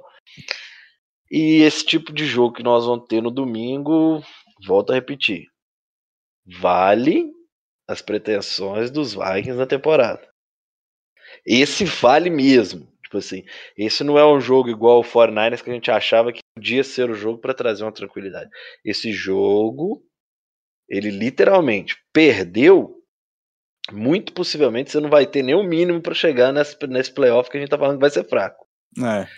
Né? Tipo assim, porque se você perde não, dos é, Lions. Se a gente perde os próximos dois, a gente tá fora já. É. Porque com oito derrotas, um, a gente foi completamente um, um 8-9 chega. Mas assim, fica muito difícil recuperar. Tem jogo contra Bears fora de casa, Rams em não, casa. E 8-9, e 8-9 você tá dependendo completamente de todos é, os outros. Também você não é sendo ruim, né? É, tem que todo mundo continuar pior, mal. Porque se todo mundo continuar mal igual, a gente tá fora, do mesmo jeito. A gente tá em oitavo por enquanto. É, então. então é isso. É que os times fossem pior do que a gente tá sendo ruim. É, apesar de ser um clássico, é um jogo que o, que o Minnesota Vikings tem a obrigação de entrar em campo e ganhar. Sabe, sabe qual é o foda? Se a gente, se a gente gasta os Niners, a gente controlaria o nosso destino pra ser de 5. Sim, eu lembro, acho que você falou disso. É, a gente ia ficar um jogo atrás dos Rams com o confronto direto ainda pra jogar. Então, se a gente ganhasse todos os jogos, a gente decide cinco. Exatamente. Ou seja, assim, a gente perdeu uma oportunidade muito grande. Sim e não, né? Assim, a gente sabia que, que era difícil. Não, então... A gente não ia ganhar todo o jogo, mas assim. Não, não, eu falo assim, jogar. A gente sabia que a gente ia jogar sem DL, que muito possivelmente a gente é. teria. Então, assim. Então, mas aí que tá a merda, por exemplo, do plano de jogo. Porque o Zimmer, o Zimmer ele respeitou o passo do Garoppolo demais. É, A o problema, muito dois safeties. o grande fundo. problema é que a gente, quando a gente fala assim, ah, esse jogo os Vikings devem perder. Aí perdem. Você, tá Isso mudo. que machuca. Ficou- você ficou bem mudo. Opa, Você voltei? falou. Não, você falou, deve perder. Ah, Aí tá. você Eu falo foi- assim, que tem aqueles jogos que a gente fala assim, esse jogo os Vikings devem perder. Lá e Uhum. perdem. Aí a gente fala, esses jogos a gente deve ganhar. Aí não é garantia que eles vão lá e vão ganhar. É. Isso é que é foda. Tipo Uhum. assim. A gente acerta é- quando perde, mas quando faz ganha, a gente fica com. "Hum, será? É sempre, a gente falou contra os Cowboys, sem QB, É, a gente, joga, a gente enfrentou o, o Dallas Cowboys com o rush de quarterback, assim. E aí depois de uma semana ainda voltou, né? O, o Dallas voltou depois de uma semana de ganhar da gente com QB reserva, me volta o Dak Prescott e eles perdem. É isso, é, isso Não, que é o não- não Vikings. só perde. né? Não só perde. Estamos uma surra animal pros Broncos. Foi acho Exatamente. que muito a 16, com 16 sendo puramente garbage time. Os 16 pontos, o o final do jogo do último quarto dos Cowboys foi puramente garbage time com os Broncos. É. Enfim, é basicamente isso. Vou puxar aqui perguntas, meu querido Henrique. Eu tenho algumas aqui também. Tá, primeira pergunta foi uma brincadeira, até porque o Hospedrin, ele não. Ele leu errado o que, que eu tinha falado. Tinha postado assim, infelizmente o MVP dessa semana será gravado. Peço que mandem perguntas. Aí ele entendeu que não vai ser gravado, porque vocês brigaram, foi boatos que o grupo vai se dividir, vão surgir Ah, três aí. podcasts. Não, ô Pedrinho, eu sei que entendeu errado mesmo. a gente ninguém brigou com ninguém não, mas é só porque tá complicado a gente fechar um horário certinho que dê pra todo mundo. E como eu e o Henrique a gente só sabe falar, a gente não sabe botar ao vivo no, no, no Não, YouTube. assim, ou- não é que eu não sei. Eu não tenho computador ou internet boa pra fazer isso. É, então é, A minha é- é- ruim, meu PC, problemas se eu ligar, técnicos. é, se eu ligar Discord e YouTube com o OBS, meu computador trava e eu, eu É, travo igual- e cai tudo. O meu aqui, eu não posso entrar no YouTube também, que ele dá uma segurada, né? Até sem entrar, né? De vez em quando, esse pau do É meu verdade. microfone, então. Hum. Aí o Lucas, aí a pergunta agora valendo. O Lucas acha que, acham que o Cook vai fazer falta nas próximas semanas ou o Madison dá conta? Pode, pode responder, eu acho que a gente até passou por isso, É. né? Cara, eu acho que essa semana não muito. A gente jogou, como se for, a gente jogou 5 na semana 5. O Merson jogou bem, tem mais 100 jardas, tem um TD bom recebendo passe. Eu acho que contra os Steelers periga mais, porque os Steelers têm uma defesa foda. Né, que é TD Watt, é Kim Hayward, Devin Bush, Mika Fitzpatrick. Tem uma defesa mais difícil, acho que o Cook seria mais importante, ainda mais sendo fora de casa. Eu confio no Merson, sempre foi. O Merson ele tem capacidade de ser titular em outros times. A gente tem sorte dele como reserva aqui. Por enquanto, acho que depois do ano que vem não deve renovar. É, Ainda acho que seria muito burro a gente pagar dois running backs. Mas eu acho que, pelo menos contra os Lions, a gente consegue segurar o caldo com o Madison. Ainda mais se a gente aprender a usar o Kinewango. Certo. Eu, a minha opinião é de que pro jogo contra os Lions, obviamente, o, o Madison é mais do que o suficiente. É, o Madison é um dos melhores running backs reservas da liga. Mano, acho que entra, com tipo, o ele, Pollard, é, né? ele e o Pollard, acho que são dois É. melhores. E, obviamente, costurar o Hunt também. Porque o Hunt, É, que o é Hunt é, é, o- Chubb. é, mas ali é porque não tem. É, É, a gente tipo, é- falou é, isso é até quando a gente um foi enfrentar. né? É, os caras eles É. têm dois estilos e os dois são mas- aproveitados quase que igualmente assim num Mas, jogo, tipo, né? Tecnicamente, o Chubb é o reserva do. O Hunt é o reserva é o título, isso.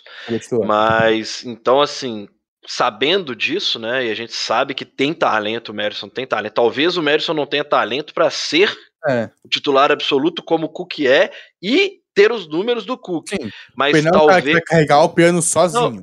e a, e a médio prazo eu vejo ele sendo titular e RB de algum time. É. Tipo assim, né? Porque eu não vejo se o Cook conseguir ficar saudável, essas coisas todas, os Vikings abrindo mão do Cook para ficar com o Merson. Então, meio que o Merson vai ter que procurar esse espaço em outro time em breve. Hum. Mas eu Ah, pega, acredito que o Merson. exemplo, o, um Bears da vida, um Bears poderia usar muito bem o Madison. É, a gente teve um fato Tipo, similar com o McKinnon. ele- É, né? Tipo assim, então a gente produz, a gente produz muito bem, porque como você tem um running back muito Peterson e Cook, então a gente já tá falando de praticamente já estamos dentro de uma segunda década de running, sem problemas de running back titular. Uhum. É um cara que, assim, ele vai pro, contra os Lions, eu espero que ele produza muito bem, e acho que ele é suficiente para um jogo contra os Steelers. Assim, É. se fosse já o jogo contra os Rams, talvez eu não veria dessa forma.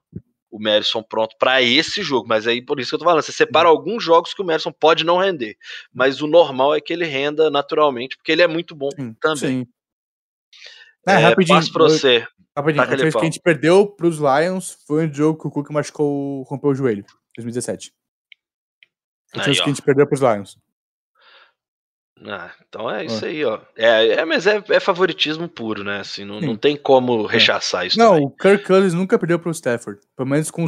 Com o Washington, não sei se também não. Ó, pergunta aqui do. Mas agora é Goff, hein?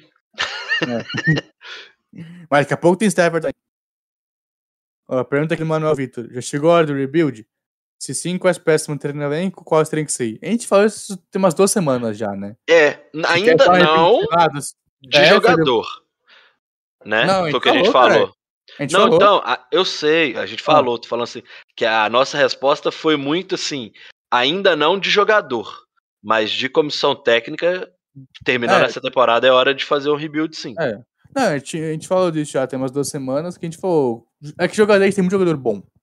Esse é o foda. Tipo, dar terra arrasada nesse time é, um- é uma loucura, porque você não vai conseguir achar esse tanto de jogador num draft. Tipo, É arriscar brincar muito com a sorte. Então, eu acho que assim, é, pô, é, não, eu não seria um rebuild, é mais questão de retool. Que é, você não vai arrasar tudo, mas talvez demora um ano, talvez dois, pra você conseguir voltar a ser um time de contenção forte. Eu acho que os Vikings, pegar uma comissão técnica boa, ano que vem já briga. Né, Talvez não para Super Bowl, mas brigar por, pela divisão, brigar para ser um dos principais seeds da NFC. Mas quais peças manteriam no elenco, quais teriam que sair? Acho que isso envolveria muito questão de cap. É, por exemplo, o Brillan vaza, Mackenzie para mim também vai embora, não tô gostando nada do Mackenzie. Mas é, por exemplo, o Woods é um cara que eu, que eu manteria. O Bar também é um cara que deve vazar. É, eu veria o contrato do Pierce do Tomlinson se tem uma coisa pra fazer. O Tomlinson, eu falei também já, é ter muito void year, então se a gente cortar ou trocar, vai ter muito dinheiro morto. E o Pierce é um cara que é um pouquinho mais fácil, mas também tem um dinheiro chato. Mas é, é- tem muito jogador que a gente tem que manter nesse elenco ainda. É, não, de jogador. Não, cara, do não ataque que- eu só troco o Udo. É o único É. ataque inteiro é o Udo. Se E a gente também falou do, da possível, Sem o Irv Smith. Da tá possível o- negociação com tem o, com o Daniel Hunter, então assim. É, É, é basicamente nesse sentido mesmo, assim. Em jogador, Vai, a gente, a gente tá falando, inclusive no podcast inteiro, né? O talento tá aqui. Sim. Não é que falte isso. Falta é óbvio que, que vai passar mais um ano, todo mundo envelhece um ano, tudo, tem, tudo isso muda Sim. também. É por isso que tem que ser Só rápido na hora de pegar é- um técnico novo, entendeu? Exatamente, tem que ser um técnico que vai chegar e conseguir pegar esses jogadores aí, fazer um enxerto ou outro, ter umas duas, três peças de, de off-season pra buscar e equilibrar o time do jeito que der, Hum. mesmo. Ó, né? Mas rápido, é fala- uma, duas temporadas no máximo. A galera fala que a janela de ataque é muito maior que a janela de defesa, o que é muito verdade. Por quê? Porque o janela de ataque envolve o quê? Um cara bom que chama jogada, que geralmente é o head coach, se a janela grande, e um QB elite. É, ou pelo menos um QB muito bom, que é o que a gente tem, tirando a parte do. Por quê? Porque o seu cara que chama jogada, se ele for um head coach, ele fica até ser demitido. Se for um QB elite, ainda mais, sei lá, pega o. Esse cara tem tipo 27, 28 anos, eles jogam por mais 15 anos na liga. Então você consegue ter um ataque que vai ser pelo menos capaz de pontuar constantemente. Tem um bom cara que chama jogada, é bom QB por pelo menos 15 anos. A janela é muito boa. Aí você vai pegando um recebedor bom, vai pegando running back, você consegue modelar no meio do draft. Consegue ter um ataque bom. Na área de defesa, você é, não tem esse cara que consegue decidir tanto como um quarterback decide, né? Porque, obviamente, pega a bola em todos os snaps. Por tanto tempo que tem uma vida muito longa. Porque defesa geralmente se aposenta mais rápido. Porque é muito mais contato do que um jogador de ataque, geralmente. Então é por isso que janela de ataque é maior que na área de defesa. Se a gente consegue pegar um play caller bom, e o que vezes mantém o nível, até, sei lá, uns 38, 39 anos, a gente tá falando de uns 5, 6 anos que o ataque a gente sabe que garantidamente vai ser bom. Isso é muito tempo na liga. É, a gente tá falando de mais de meia década na NFL, na, Na NFL com um ataque que pontua constantemente. Mais, né? Exato. Mais 5, 6 anos. Se a gente conseguir um play call bom e o Kansas manter o nível até velho. O que eu acho que ele consegue também. Uhum. Mano, o cara nunca se Perfeito. machucou e gasta mal grana no, no corpo dele. Perfeito. Outra pergunta aqui é do Gabriel Rocha, tá? E aí ele pergunta, depois ele responde. Então eu vou fazer os dois aqui. O Vikings tem chance de playoffs? E aí ele pega e a resposta dele. Eu acho que o time é ruim e não consegue. Então, basicamente, assim, a gente acabou de falar. O time tem muito talento. O time só tem que aprender a ganhar. É o pior dos detalhes que você tem pra mexer. É o pior, mas é um Hum. detalhe. Tem que mudar a Não deixa de ser inteira. um. É, mas não deixa de ser um detalhe. Tipo assim, Não, você. cara, é assim. Normalmente você pega um time e você fala assim: não, você tem que reestruturar isso, tem que reestruturar aquilo. Um time que tá 5-6, né, no atual circunstância, você já olha com essa desconfiança. Os Vikings não. Os Vikings fizeram um jogo duro em todos os jogos. Então, assim, o que que falta? Ao meu ver, falta aprender a ganhar. E Hum. aí eu já emendo é, para você poder já fazer a resposta também sua para esse ponto, porque o Saulo pergunta nesse sentido, que é o que eu tô tentando defender aqui.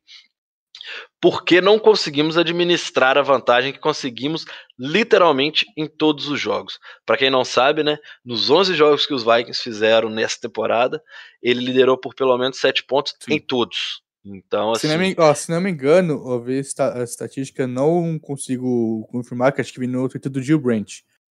É, na NFL, 22 times conseguiram é, pelo menos uma vantagem de 7 pontos no momento do jogo, os primeiros 11 jogos da temporada. O único que tem campanha negativa é os Vikings desse ano. O único. 21 É. times conseguiram a mesma coisa e todos ganharam pelo menos mais da metade dos jogos. cara, os Vikings está dentro. O Vikings está dentro de todos os top 10 de ataque. O Também Vikings está em quase todos os bottom 10 de defesa. É. Então, assim, é parece uma, um filme repetido do ano passado. Que o ataque tá funcionando e a defesa não tá funcionando. E assim, eu volto a falar. Não nesse último jogo, tá? Esse último jogo, finalmente, eu, eu só sou críticas à defesa, apesar de que, como eu já pensava que não daria pra fazer muita coisa, minha crítica fica meio que irrelevante, porque eu mesmo já sabia o que esperar dela. Mas, mas a defesa dos Vikings esse ano, ela tá conseguindo jogar o mínimo, o mínimo necessário. Mas é literalmente o mínimo, é andar numa, numa linha tênue Hum. o tempo todo, todos os É jogos. assim, lembra em 2017 que o ataque fazia o mínimo também? E que Isso. defesa ia ganhar? É a mesma coisa. A diferença é 17, a defesa era elite da elite da elite. é, o Vikings limitava vai- todo mundo pra 20 pontos, É, 21 pontos, cara, no máximo. A defesa dos Vikings 17 foi uma das melhores da história da liga. Historicamente, foi a melhor da história da NFL. Em mais de 100 anos, foi a melhor que teve. A gente, o ataque também fazia o mínimo necessário e a defesa tinha que ganhar vários jogos por eles. O problema é, o nosso ataque não consegue ganhar todos os jogos. Primeiro, porque geralmente a defesa enfia num buraco muito grande. É mais difícil você ter uma defesa muito ruim, não muito ruim, mas uma defesa que é, dá muito buraco para os outros times, com a nossa dá. É mais difícil o ataque conseguir manter. Que, por exemplo, a defesa, nossa defesa dá uma TD a cada pelo menos duas campanhas. Se a gente ficar uma campanha sem pontuar, a gente geralmente fica sete pontos atrás. Né? Ou empata, a gente perde uma vantagem sete, de sete pontos. Por exemplo, no jogo contra os Niners, eles pontuaram no final do primeiro tempo. O Zimmer deu, aqui, deu um TD de presente pra eles, sem dar tempo no relógio pra gente. Aí eles pontuaram na primeira campanha depois. Aí o erro do ataque, que foi os, lá, um dos quase cinco erros que a gente teve o jogo inteiro no ataque, foi a interpretação do Cousins, com uma jogada ridícula. Né? O passe, a leitura dele foi ruim, mas a chamada foi péssima. Eu odeio essa chamada que você coloca quase rota curl, seis jardas depois da end scream de uma rota flat. Puta merda, eu odeio esse tipo de jogada, porque você não espaça o campo em nenhum momento. Você chama o safety para um de você, você tem um espaço muito pequeno de superar. Mas dito isso, a jogada foi ruim, porque eles tinham o clean aberto no, no outro lado do campo. Mas, enfim. E aí a gente tomou 21 pontos em um espaço muito curto de tempo. É isso que fode, porque se a defesa não consegue segurar, se ela segura pelo menos uma bola, sei lá, antes, no- na primeira campanha que tiver no segundo tempo, eles forçam um punch. A gente tá falando de 7 pontos a menos que eles têm. No final a gente tem jogo de uma posse, de um ponto, no final da partida, se tudo se mantém igual. Então eu acho que a defesa, por mais que ela esteja realmente fazendo o mínimo necessário, isso atrapalha muito, muito o jogo. Atrapalhou em- Muito. Atrapalhou em Muito. seis jogos, praticamente. Atrapalhou em seis jogos. Não, Ah, praticamente seis Hum. jogos. o jogo contra os Browns a gente só teve chance Ah, não, por causa da cara, eles, defesa, eles te deram 200 jardas terrestres, cara. Mas Não é porque- era não é porque- Browns. velho. Não é porque a gente tomou 14 pontos que. Não, não tô falando cara. por pontos, não. Eu tô é, falando porque é, é praticamente impossível separar Karen Hunt. Ele Não, tinha pronto. É, é tipo assim, você tem que conseguir ter dentro de campo 11 jogadores que façam a função Hum. de 14, 15, porque quando eles virarem de um pro outro, você não pode deixar de marcar, assim, Hum. você tem que mudar o jeito de marcar. Então, tipo assim, é, é muito difícil. É porque se fosse um jogador, é, é- essa questão até na época eu debati muito sobre isso. Se fosse um jogador que fizesse as duas funções, como é o Dalvin Cook, você consegue é, tips, né? Você consegue pistas do que, que ele pode vir a fazer. Porque você tá lendo só um. Quando você Hum. fica nesse giro de um pro outro, um pro outro, um pro outro, quebrou. Tipo assim, óbvio. Foi uma um, um jogo ruim contra o jogo corrido. Ponto. Foi. Foi, não tem discussão. 14 pontos, ok. Só que era o ponto forte dos caras e o ponto forte tende a funcionar na NFL. Tipo assim. Então, esse é o É a problema. mesma a coisa- defesa não é a- consegue. A gente sabe É que a caras vão mesma fazer, coisa a de para. criticar, de é falar problema. que, tipo assim, esse jogo dos Browns é a mesma coisa da gente pegar um jogo que a gente ganhou e falar que foi demérito dos caras e não mérito dos Vikings, sabe? Hum. Então, tipo assim, a- a- é- por isso que eu tô te falando, eu tô defendendo em um jogo. Aí o jogo contra o, o Ravens, a defesa é muito culpada, mas contra o Cardinals a defesa não é culpada. Ah, não, pra mim é muito culpado. Não, você tava Mano, enfrentando o melhor não. time, se era azarão, se Cara, era tudo, você ainda chegou semana pra 2. poder ganhar. semana 2. Ninguém sabia que os Cardinals eram o melhor time. É semana 2. Cara, a quantidade que a gente cede de terceira descida pra mais de 10 jardas, terceira e quarta descida, Eu fico puto acho que contra foram os Panthers. 6 no jogo. Antes eu acho que 6 fico puto contra os Panthers. Eu olho o jogo que, em teoria, a gente tá enfrentando uma Hum. bosta do lado de lá e aí a defesa não consegue segurar, aí é gente foda. cede 98 jardas em 2 minutos pro Sam Darnold. É, exatamente. E isso é Hum. uma merda. Igual eu considerei contra os Ravens, é uma merda. Mano, Sacou? contra os próprios Lions semana 5. A defesa cedeu um game winner faltando 30 segundos pros Lions do Jared Goff. O ataque cedeu. Não, a defesa cedeu. O ataque perde... quase Não, perdeu O aquele. Madison. O ataque Madison, ganhou. É, mas o Madison o é Madison moscou no. Sim, sim, o Madison fudendo o fumble. Só É que, porque cara, esse é um erro crucial. uma campanha. É tipo, é tipo, tipo Horrível. assim, ó, ó, A ó as a minhas morreu. analogias. Você Ah. que ama minhas analogias. Não, o, O Andrés era o melhor. O Andrés era o melhor. Dar o Você não passe tá pro mudo. Davidson. Você tá mudo. Você mudou. No... Oi, Você, voltei? você cortou. Eu sou só o Andrés Tá. e morreu. O Andréas, ele era o melhor jogador do Flamengo na final. É dar o passe pro Davidson fazer o gol Mano. do título. Queria só dizer: Andrés Pereira é o meu o esquerdo de monóculo. Mano, zica de Santista é foda, velho. Isso que eu vou falar. Não, o cara passou os últimos quatro anos falando, não, eu sempre fui Santista, sempre adorei o Santos, não sei o quê. Chega no Flamengo, mudou a história toda, sempre quis jogar no Flamengo. Mano, tem que se foder mesmo, porra. Cara, não, mas esse, todo jogador que sai do Santos pra porta dos fundos, toma no cu. Ó, só recentemente, Thiago Maia é, mostrou o dedo no meio pro Santos, depois foi pro Flamengo. Quando ele veio pro Flamengo, ele mandou o Santos praticamente tomar no cu. O único que não se, que se fudeu menos no Brasil depois é o Gabigol. Mas ele não saiu pra porta dos É, fundos. Ele saiu. E o Bruno dando muito- Henrique. Não, o Bruno Henrique é porque o, o Gabigol ele sai pra Europa, né? Tipo, dando muito dinheiro pro Santos. né, Foi vendido por um valor legal. E aí ele volta, volta. joga pra caralho. Então, aí ele volta e vira um pau no cu com todo mundo. O Gabigol, o Gabigol que era um cara muito gente boa. Até, sabe, o Benfica. Começa a chegar no Flamengo e vira Henrique. insuportável. Hã? Bonito, O quê? o Gabigol. Nem fudendo, feio pra caralho. O Bruno Henrique é mais ou menos. É que o Bruno Henrique, é- eu não culpo ele tanto, por quê? Porque, mano, o cara tinha um puta time e o técnico é o Jair Ventura. Faria a mesma coisa que ele. Mas, por exemplo, você pega, mano, Gustavo. Gustavo Henrique acho que é o melhor exemplo.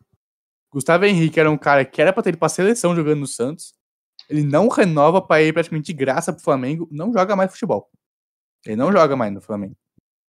Mesma coisa com, com o Arouca. O Arouca é um puta volante no Santos, que saiu pro Palmeiras de graça tomando cu. Praga de Santista é foda. Caio Jorge, mesma coisa. Caio Jorge foi pro. Não renovou com o Santos. Que era pra renovar e. e pra ele não sair de graça. Não renovou, saiu de graça, foi pra Juventus B, fora da Juventus. Em seis meses. Desculpa, irmão. Nós, nós tem a zica foda, cuzão. Nós tem a zica. Aqui, só mais um adendo. Se você tiver pergunta aí pra preparar, Não, que aqui já, já tenho, finalizou.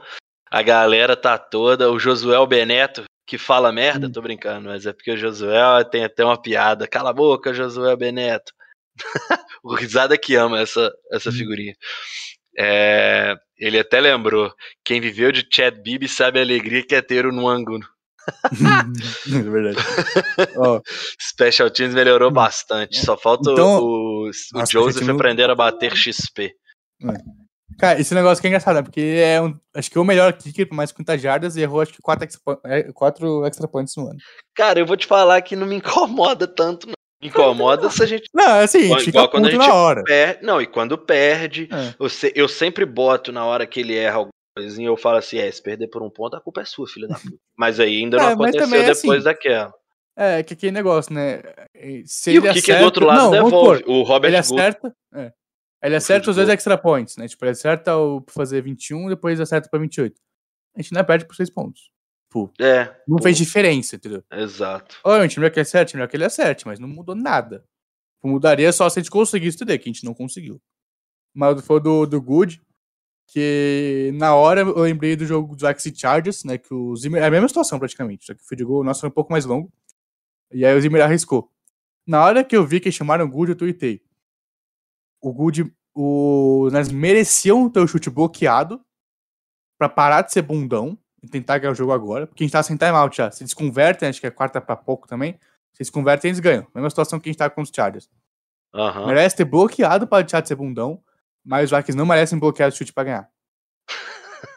Era isso, entendeu? Eles mereciam Era. perder por causa disso, mas a gente não mereceu ganhar em nenhum momento. Ô, ô, meu querido Henrique, agora que estamos chegando no fim de mais um Minnesota. não, rapidão, só porque eu tenho uma pergunta aqui do, do Wang. Ah, é porque você tinha falado que, É. que não tinha. Beleza. não, falei manda. que tinha.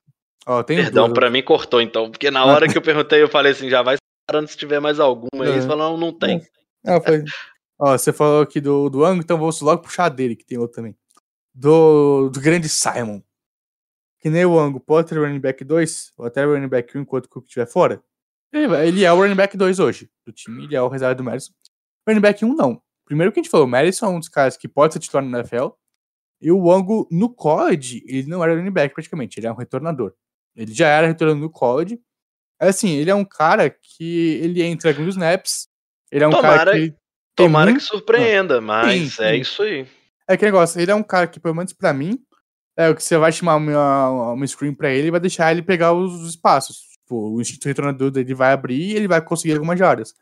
Mas eu não vejo, pelo menos não agora, né? Pode ser até que ele melhore depois, lá, pro ano que vem.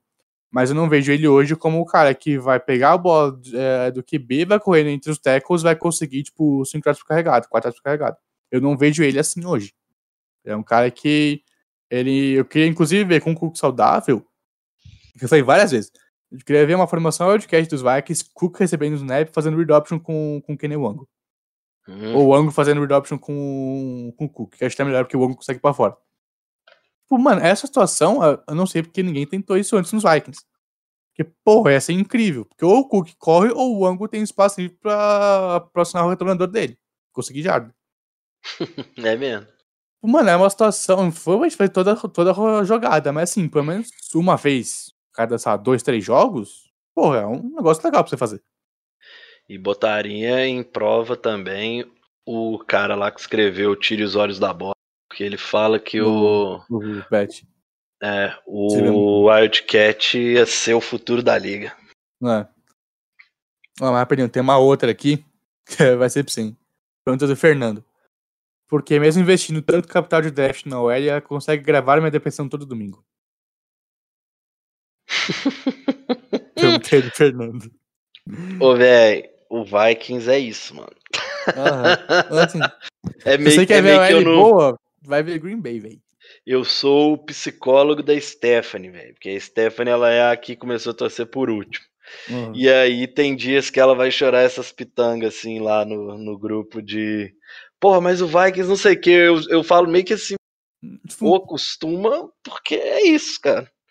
Tem muitos anos que eu perdi a expectativa do time mudar nessa questão. Isso. Eu crio expectativa sobre os times que ele monta, mas assim, ano após ano a gente sabe que a escrita tá sendo fortalecida, na verdade. né? Então, Ah, Acho que o negócio também que a gente tem que lembrar é que por 19 18, 19 20, o técnico de era Rick Dennison. Pra quem não sabe, ele é muito ruim no que ele faz. Então eu acho que chegou comida. é por isso que a gente investia tanto capital e não dava certo, né? Porque assim, sabe, a gente pegou, o- quando o Brad Bird chegou no draft, ele era um dos melhores prospectos de center dos últimos anos. Ele era um puta prospecto de center. Só que teve um técnico bosta. E assim, não importa o quanto talentoso você seja. Se você tá com um técnico bosta, você não se desenvolve. Eu tenho que ir lá, meu filho. Não, vontade. Eu vou só falar do mal do Rick Dennison rapidinho. Vai falando aí que eu volto, que aí eu termino. Tá. Então, por exemplo, se pegar o, o Lawrence, o, o QB do, do Jaguars, se ele não tiver um QB, um bom técnico de quarterback, bom técnico, ele não vai desenvolver, gente. Esquece. Não importa quem você é. O lugar que você cai na, na NFL, o time que você joga, é muito mais indicamento do sucesso que você consegue ter do que sua habilidade. Obviamente, se você é um cara habilidoso que cai num time bom, você vai é, levar provavelmente ao máximo. Se você é um cara muito bom, cai num time bosta, você vai virar um merda.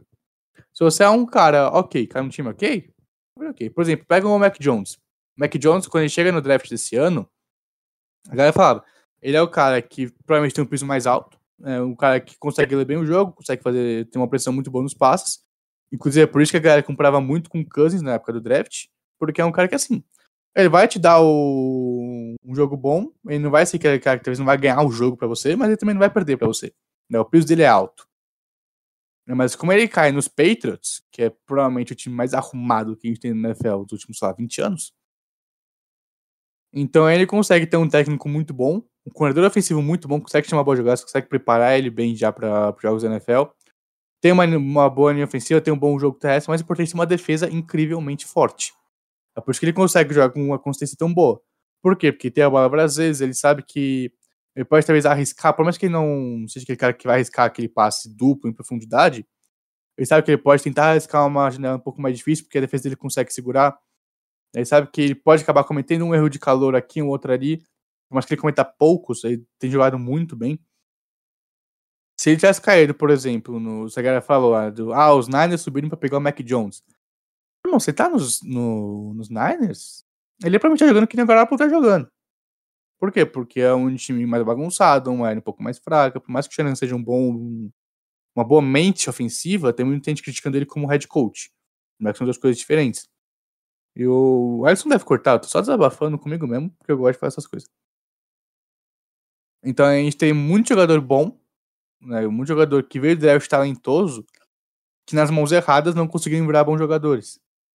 Né? Então, por exemplo, o O'Neal, a gente, cara, deu até que uma sorte de virar alguma coisa. Porque se pegar os últimos anos, não era pra ele ter virado. Provavelmente se tivesse um técnico de linha ofensiva bom desde o começo da carreira dele, hoje ele seria já como um dos melhores ataques da liga. Por quê? Porque ele, é, ele tá. Ele tem potencial pra estar nesse nível. Não sei se ele tá ainda, mas ele tá jogando muito bem, já tem uns dois anos, é verdade. Mas o potencial que ele tem era pra ser hoje já, pelo menos, um cara, sei lá, top 5 da posição. É, então, acho que a gente deu até um pouco de sorte com o Darrison, do Darrison não ser mais técnico. Eu acho que o Darrison consegue chegar já no potencial dele mais rápido e já se firmar mais rápido como um dos melhores left tackles da NFL, porque ele tem essa capacidade também. Isso aí. Que isso, que time perfeito, hein? Eu também você chegando, né, caralho? É imperfeito, tô vendo o cara chegar, eu paro de falar, né? Tá certo. Aqui, pra Hum. gente encaminhar pro fechamento, você só esqueceu de fazer o merchan. Eu não esqueci, eu sempre faço no final. É porque assim, Então- você começa com o, com o nosso merchan e eu acabo com o merchan. tá certo. Então, deixa eu passar a bola pra tu. Opa, Suas vontade. palavras finais já emenda junto com o nosso merchan favorito. Então eu vou fazer aqui o nosso merchan, né? Que caso você não saiba, negócio que a gente provavelmente já faz semana que vem, né? Mas o Minnesota Vikings jogará com o nosso Color Rush quinta-feira que vem. Sabe aquele que é o uniforme mais bonito que a NFL tem? Que é a camisa roxa com o número dourado. Incrivelmente lindo? Então, a gente vai usar. Você quer ficar tão lindo quanto o Justin Jefferson usando ela? Aí não sei, porque o Jefferson é bonito, né? Então não sei se vai ficar tão bonito quanto. Mas você quer estar no mesmo, no mesmo estilo? Cola lá na Loyal Spot. Loja incrivelmente incrível. Preços acessíveis. Tem aquele cupomzinho lindo que a gente dá pra vocês. MVP15, 15% off. Né? Aproveita, pô, o Natal tá chegando. Fala assim, ó, gente. Se você quer mais novo, peça assim, mamãe papai. Pô, passei de ano na cama dos likes pra mim. Deixa eu pegar esse calor do Jefferson, né? Que na minha época o cara passar de ano ficar vivo. Hoje em dia o cara ganha coisa pra passar de ano. então eu falo assim, pô, quero ficar bonitão. Pega a lista dos Vikings, pode ser a color, pode ser a roxa normal, pode ser a branca, todas são lindas. Fala assim, ah, eu torço pra time ruim, não torço pros Vikings. Cara, tem de outros times também. Fala, ah, eu torço pra time do mal, tem dos Packers. Ah, tem, tem de time sujo, tem do Saints. Tem mutado aqui, entendeu? Tem até Foi- dos Patriots pra quem gosta de time É, é, ah? entendeu? pra quem gosta do, do Império de Star Wars, tem dos Patriots também lá. Enfim, tem de vários times, você escolhe lá, usa o nosso cupom. Porque quem sabe, né, se a gente conseguir deixar os caras de bom humor, falar, ó, usaram bastante seu cupom. Quem a gente faz depois da temporada, exatamente, sorteia. Porque, por exemplo, quando o Felipe faz, quando o Felipe faz, fecha uma parceria, ele ganha a camisa pra ele e fica pra ele, não visa mais ninguém. Ganhou bosta. Quem ganhou foi, o, foi a namorada do Ramiro, Não. rapaz. Você Você também ganhou. Você também ganhou a camisa. Você, fez R$74,90 que eu você fez paguei. permuta, não fode. Três vezes porque eu sou O que a pobre. gente ganha, a gente dá pra vocês. Felipe ganha, ele fica pra ele, entendeu? Esse é o tipo de pessoa que eu tenho que citar MVP junto, entendeu? Te falar, eu tenho que Mas- passar por cada coisa aqui. Eu queria só dizer, né, também, que contra o dia 7, contra os Ravens, eu perdi o começo do jogo por um motivo muito bom, entendeu? Que fui fazer a Unicamp e acreditando que eu passar na primeira fase. É Isso aí, malandro. Inicialmente eu tenho a segunda fase pra fazer dia 9 e 10 de janeiro. Espero passar, e faculdade de graça. E a Unicamp. Isso aí. E é que eu Então, eu vou- então vou te fazer uma pergunta. Super Bowl parabéns. dos Vikings ou você passar? Hã? Hã? Vamos Foi ver bom. se você. Vamos ver que. Ah, isso aí. Afinal, afinal de contas, a faculdade não vai fazer você ficar bêbado todos os dias. Aqui as Não, mano, na moral, se os Vikings ganham o Super Bowl, eu fico bêbado acho que uma semana seguida, de tão feliz. Tipo, eu, eu acordo bebendo cachaça. Eu vou dormir bebendo cachaça. É isso aí. Ah, mano, ah, tipo, ah, eu, mano, eu presto de novo no vestibular, entendeu? Foda-se. Agora vai saber se vai que ia ter outra chance de ganhar o Super Bowl, entendeu? Isso aí, tá certo. É, faculdade você vai ter chance o resto da vida se você quiser. Que um dos dois aconteça. Não, mas tem outra coisa. Se se os Vikings ganhar Super Bowl, você, você vai virar um bêbado de rua. Você não vai precisar mais disso. Os caras. Feliz, entendeu? Ah, só, o que importa é você não ter dinheiro, mas tem felicidade. A alegria no coração de que sou campeão do Super Bowl. Tá certo. E seus recados finais com Henrique Gutiardi. Mano, é, eu vou só encerrar com, acho que a nossa frase mais bonita, né? Mas um semente de Jesus que eu peguei, que tava lendo ali na internet. Perguntaram, né? Putz, qual é a coisa mais, né, que você pô, pode passar que pode mais ajudar a gente? Jesus respirou três vezes, olhou nos Filtro solar. que falou: Kyrie Zimmer. Me pro, pro Bal Caio Santos no Twitter. Tá certo aí, ó. Então, Caio Santos, porra, vamos ter BR. Com essa, com essa do Henrique, eu não tenho nem como não encerrar. Eu sou o Felipe Drummond, me despeço de todos vocês. Até semana que vem, mais Vikings Podcast, o seu MVP. Aquele abraço, meus queridos.